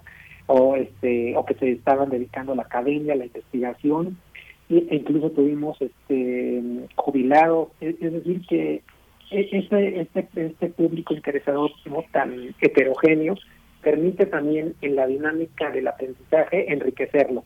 Hay que decir que el diplomado es presencial, entonces, bueno, la, evidentemente la gente que se inscriba, que lo tome, ¿no? Bueno, eh, podrá eh, tener acceso a las instalaciones, conocer ¿no? un poco las entrañas del ENAC, este, y así más o menos en términos generales eh, está eh, bosquejado el diplomado.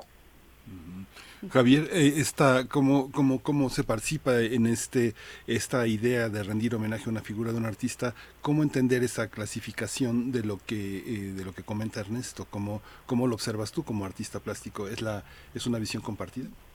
Sí, bueno, me, parece primero que es integral. Voy a retomar un poco lo que le comentabas a, a Ernesto, un poco para entender un poco esta parte que hablabas de que no sabíamos qué iba a suceder con las imágenes, un trabajo, tú lo conoces, si te después fueron a Oxolotán, regresar a, a Villa, este, tener esto bajo control. eh, este, este tipo de películas se tenía que cambiar en una bolsa negra porque eh, eh, podría filtrarse cualquier rayo de luz. Entonces, me refiero a esto porque, eh, porque existía una cierta magia y una, una inseguridad. Una, uno podía eh, no saber qué iba a suceder y había factores que uno no controlaba. Te pongo un ejemplo, en alguna ocasión fui a San Luis Potosí, tomé una foto de un documento que sacaron del banco, etcétera, tomé mis fotos, regreso y todo estaba blanco. ¿Y qué había sucedido? Algo que yo no podía controlar. Se había dañado el lente donde abre y cierra el obturador y tuve evidentemente que regresar, ya sabes, etcétera, como experiencia. Entonces siempre estábamos sujetos a esta parte azarosa, evidentemente eh, lo que teníamos que controlar y lo que estaba de nuestra parte era la técnica, ¿no? Entonces, eh, en la apariencia de que la fotografía actual es más fácil porque es digital, tomamos la foto, inmediatamente la vemos, checamos en la misma cámara este los niveles de color, etcétera. Eh, eh, anteriormente no y eh, evidentemente tenías que conocer el manejo de la luz, la, sus medidas, etcétera. Entonces eh, pienso eh, que este diplomado eh, es, es eh, integral, digamos, se ve desde muchos ángulos, desde el punto de vista del investigador, de los maestros, eh, hablaba hace un rato Ernesto de, Mario Luna, eh, ¿qué te puedo decir? El mejor maestro que he tenido en mi vida, a quien sigo ayer, ayer hablé con él, un gran maestro, un honor, un apasionado de la enseñanza, que yo creo que a muchas generaciones nos inculcó el amor, eh, la dedicación a la fotografía y, y esto solo te lo puede transmitir un maestro que tenga esta pasión por enseñar.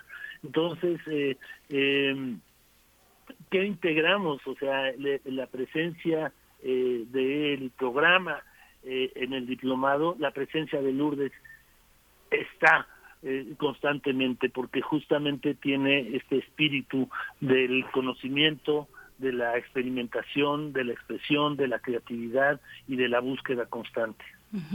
Eh, estamos conversando con Ernesto Ramírez, Javier Hinojosa y también con Miguel Ángel Quemain sobre la trayectoria de esta gran fotógrafa mexicana, artista de lo visual, Lourdes Grobet, y este diplomado, el segundo diplomado, Dobleces de la Imagen, Arte, Cine y Fotografía Documental, en homenaje a Lourdes Grobet, que inicia el próximo 3 de septiembre, este sábado, y se va hasta el 11 de marzo de 2023. Eh, ya hacia el final de la charla les repetimos cuáles son las uh, maneras de solicitar informes informes, inscripciones y demás, pero bueno, mm, con muchos elementos que nos ponen para para seguir en esta conversación, me quedo pensando en varias cosas, los, nuevos estudiantes que, que, que, están expuestos, que son ejecutantes de tecnologías digitales, pues cómo ven el trabajo, el trabajo de una figura como Lourdes Grobet, ese, esa es una cuestión, pero antes me voy a regresar un poco con, contigo, Ernesto Ramírez, sobre esta licencia a lo experimental cómo convive con, con lo documental que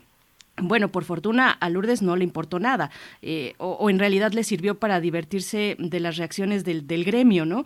Eh, esta intervención creativa, experimental en la fotografía documental. ¿Hay ahí un, un, una cuestión, un tema que pensar? Eh, ¿Qué tanto permite el trabajo documental ser, ser experimental sin dejar de ser lo primero, sin dejar de ser documental, de dar cuenta de la realidad? Ernesto.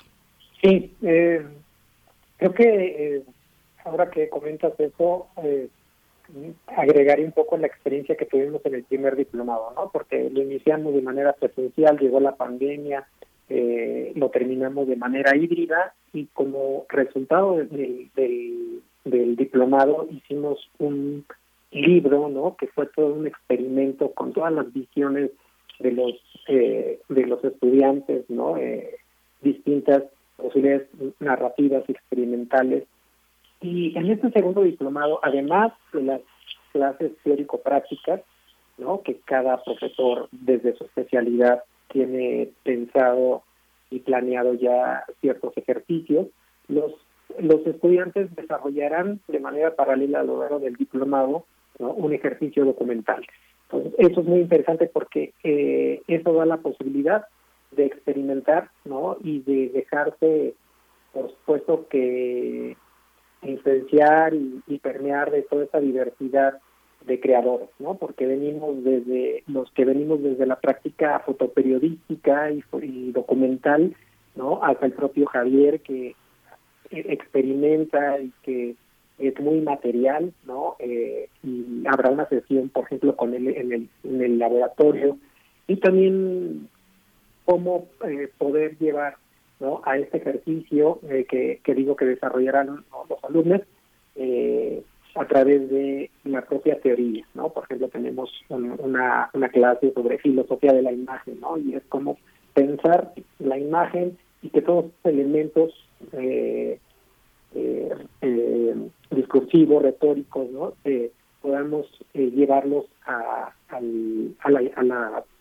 al proyecto documental, ¿no? Que eh, será un poco asesorado de mi parte y con el enriquecimiento de los demás este, profesores, ¿no? Yo creo que cerrando un poco la pregunta que me decías, yo creo que la fotografía documental nos permite, ¿no? Que podamos eh, experimentar desde hoy eh, vivimos un mundo, ¿no? En el que se cruzan todas las disciplinas, ¿no? Y ahí está eh, un poco por las propias herramientas digitales y tecnológicas que podamos cruzar todas estas disciplinas eh, sin perder de vista ¿no? Eh, creo que eso es lo, central, el, el que decir, el que contar, ¿no? Y sobre eso también vamos a reflexionar mucho en el diplomado y pues se va un poco a asesorar ¿no? Pues va a ser de gran riqueza ese, di ese diplomado. Javier Hinojosa, ¿cómo ves tú esta cuestión, lo liminal entre lo experimental y lo documental? Eh, bueno, en aquellos tiempos, si, si pensamos en la década de los años 80, que no era pues algo tan común, que no era tan cotidiano como, como lo podemos experimentar en, en, estos, en estas fechas. ¿Cómo ves esa cuestión? Y también esto de los jóvenes estudiantes que están ahí expuestos pues a un saber tan, tan creativo, tan vital eh, y que y, que, y que, bueno, eh, respecto al empleo de la luz, por ejemplo, que es una proeza en lo análogo, eh, hoy que se tienen tan a la, a la, mano pues distintas herramientas tecnológicas, donde incluso podemos encontrar en Instagram eh, pues consejos de cualquier persona por ahí eh, de, de, cómo hacer una fotografía con luz en movimiento, en fin, ¿cómo, cómo ves este, estos elementos, Javier? Sí, bueno, mira, por un lado creo que lo, lo documental, lo experimental, incluso lo conceptual, se van uniendo cada vez más.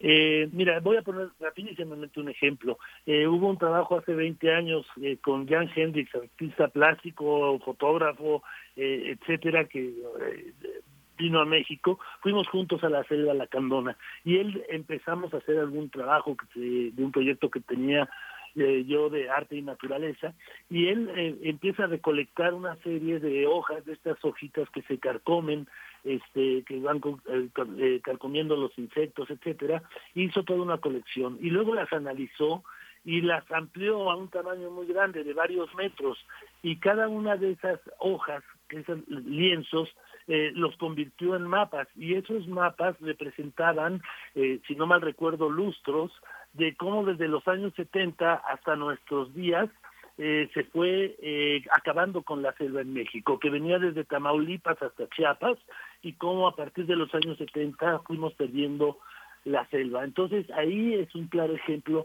de cómo lo eh, artístico, lo conceptual eh, parte de una documentación, de una documentación en este caso teórica, y eh, se convierte eh, también en un objeto eh, de crítica, de denuncia etcétera, ¿no? Entonces, yo creo que eh, actualmente no están, no son conceptos di, eh, divorciados, digamos, que más bien se van uniendo. Por otro lado, eh, yo creo que la pandemia hizo que mucha gente, por alguna razón, volteó hacia lo análogo. tengo comprobado que hay gran cantidad de personas están interesadas en el regreso al laboratorio, en ver esta magia de la aparición de la imagen en una charola.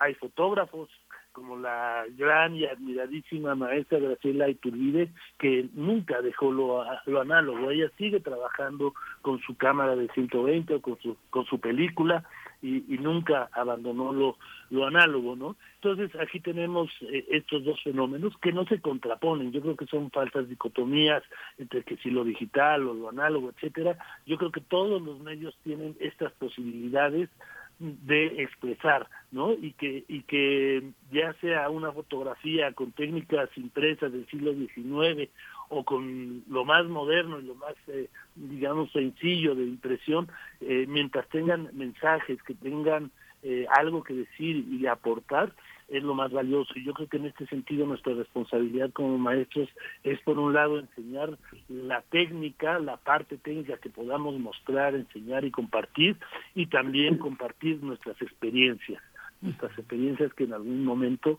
podrán ser de utilidad para, para quien las quiera tomar, ¿no? Ernesto, tú que has atravesado el tema, el tema del periodismo hoy desde la, desde la academia, ¿cómo se ve esa, ese aspecto? Lo que dice Javier es muy interesante, pero, pero sabemos que quienes están en el periodismo, eh, en la fotografía de periodismo, se caracterizan pues porque no hay recursos suficientes para pagar lo que hoy significa, no sé, pienso, pienso en papel o en líquidos o, en rollos Ilford, por ejemplo, o, cámaras eh, todavía que están en el mercado que ya son consideradas como modelos clásicos, no sé, pienso en la Leica o, este, o algunos modelos de Nikon analógicos.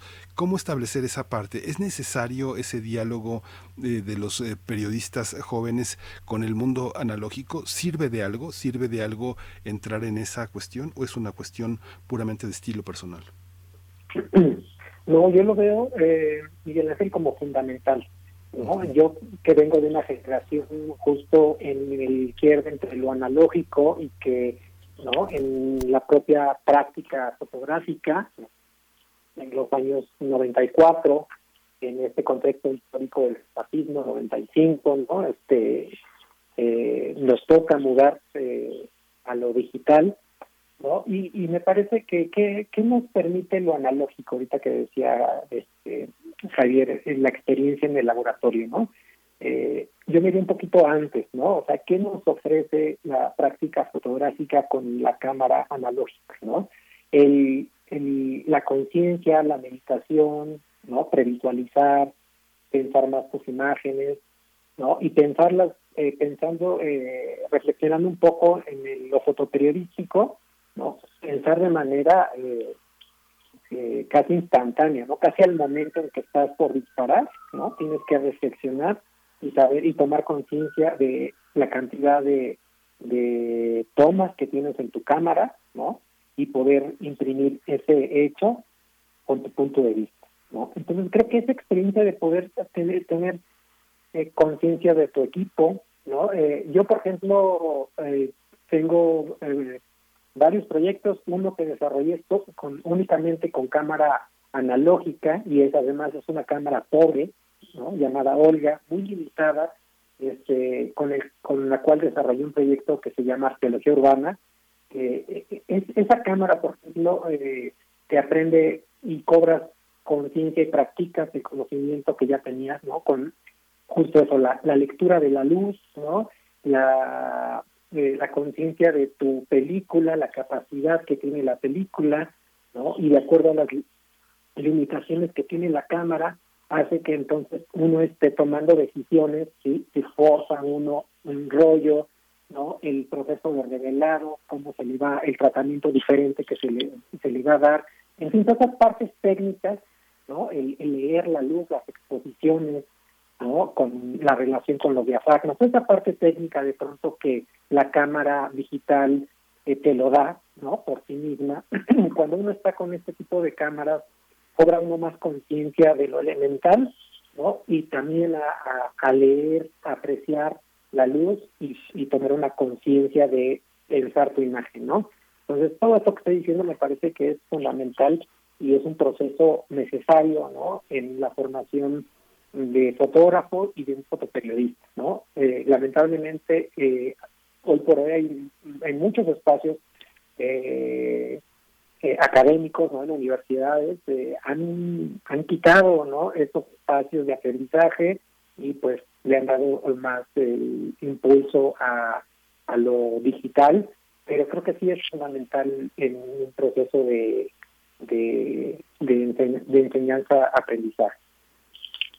A, mí me gustaría, sí, Javier, eh, ahí complementar algo. Eh, nosotros, cuando digo nosotros, es eh, el maestro Gabriel Figueroa y, Lorena Alcaraz, damos un taller cada año en San Agustín Etla, en el Centro de las Artes, desde hace ya bastantes años, y es curioso porque el, el taller se llama Taller de Formación de Impresores Digitales, y el primer módulo que damos es con cámara estenopeica, es decir, con cámara, una caja con un agujerito, y damos fotografía análoga. Y, y, más hacia los últimos años, los alumnos quedan profundamente agradecidos porque ya estas generaciones no habían tenido oportunidad de tener esta experiencia. Y esta experiencia también te hace comprender de una manera mucho más clara lo que vas a hacer en lo digital. Y también un poco complementando lo que decía Ernesto, en el fotoperiodismo inmediato, en el que vas, que hacen un orden de trabajo y vas a un evento y tomas la foto,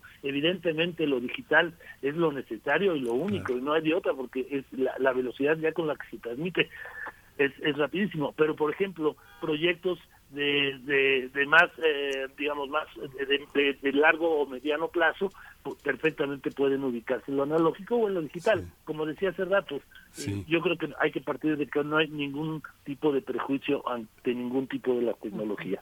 ya nos dieron las 10, eh, Javier. Muchas gracias. Además, la cámara estenopeica creo que no lleva pilas, ¿verdad? Exactamente, eso no No se te descompone por eso. bueno, muchas gracias, Ernesto Ramírez. Muchas gracias, eh, Javier Hinojosa. Muchas gracias a, todos los que nos han escuchado. Berenice.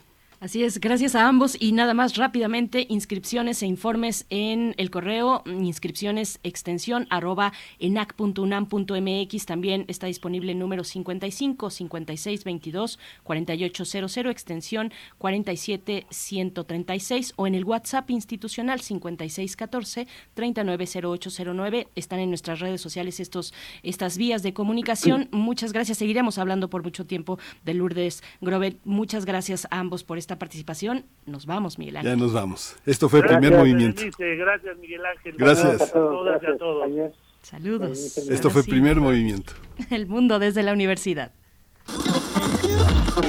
Radio UNAM presentó Primer Movimiento.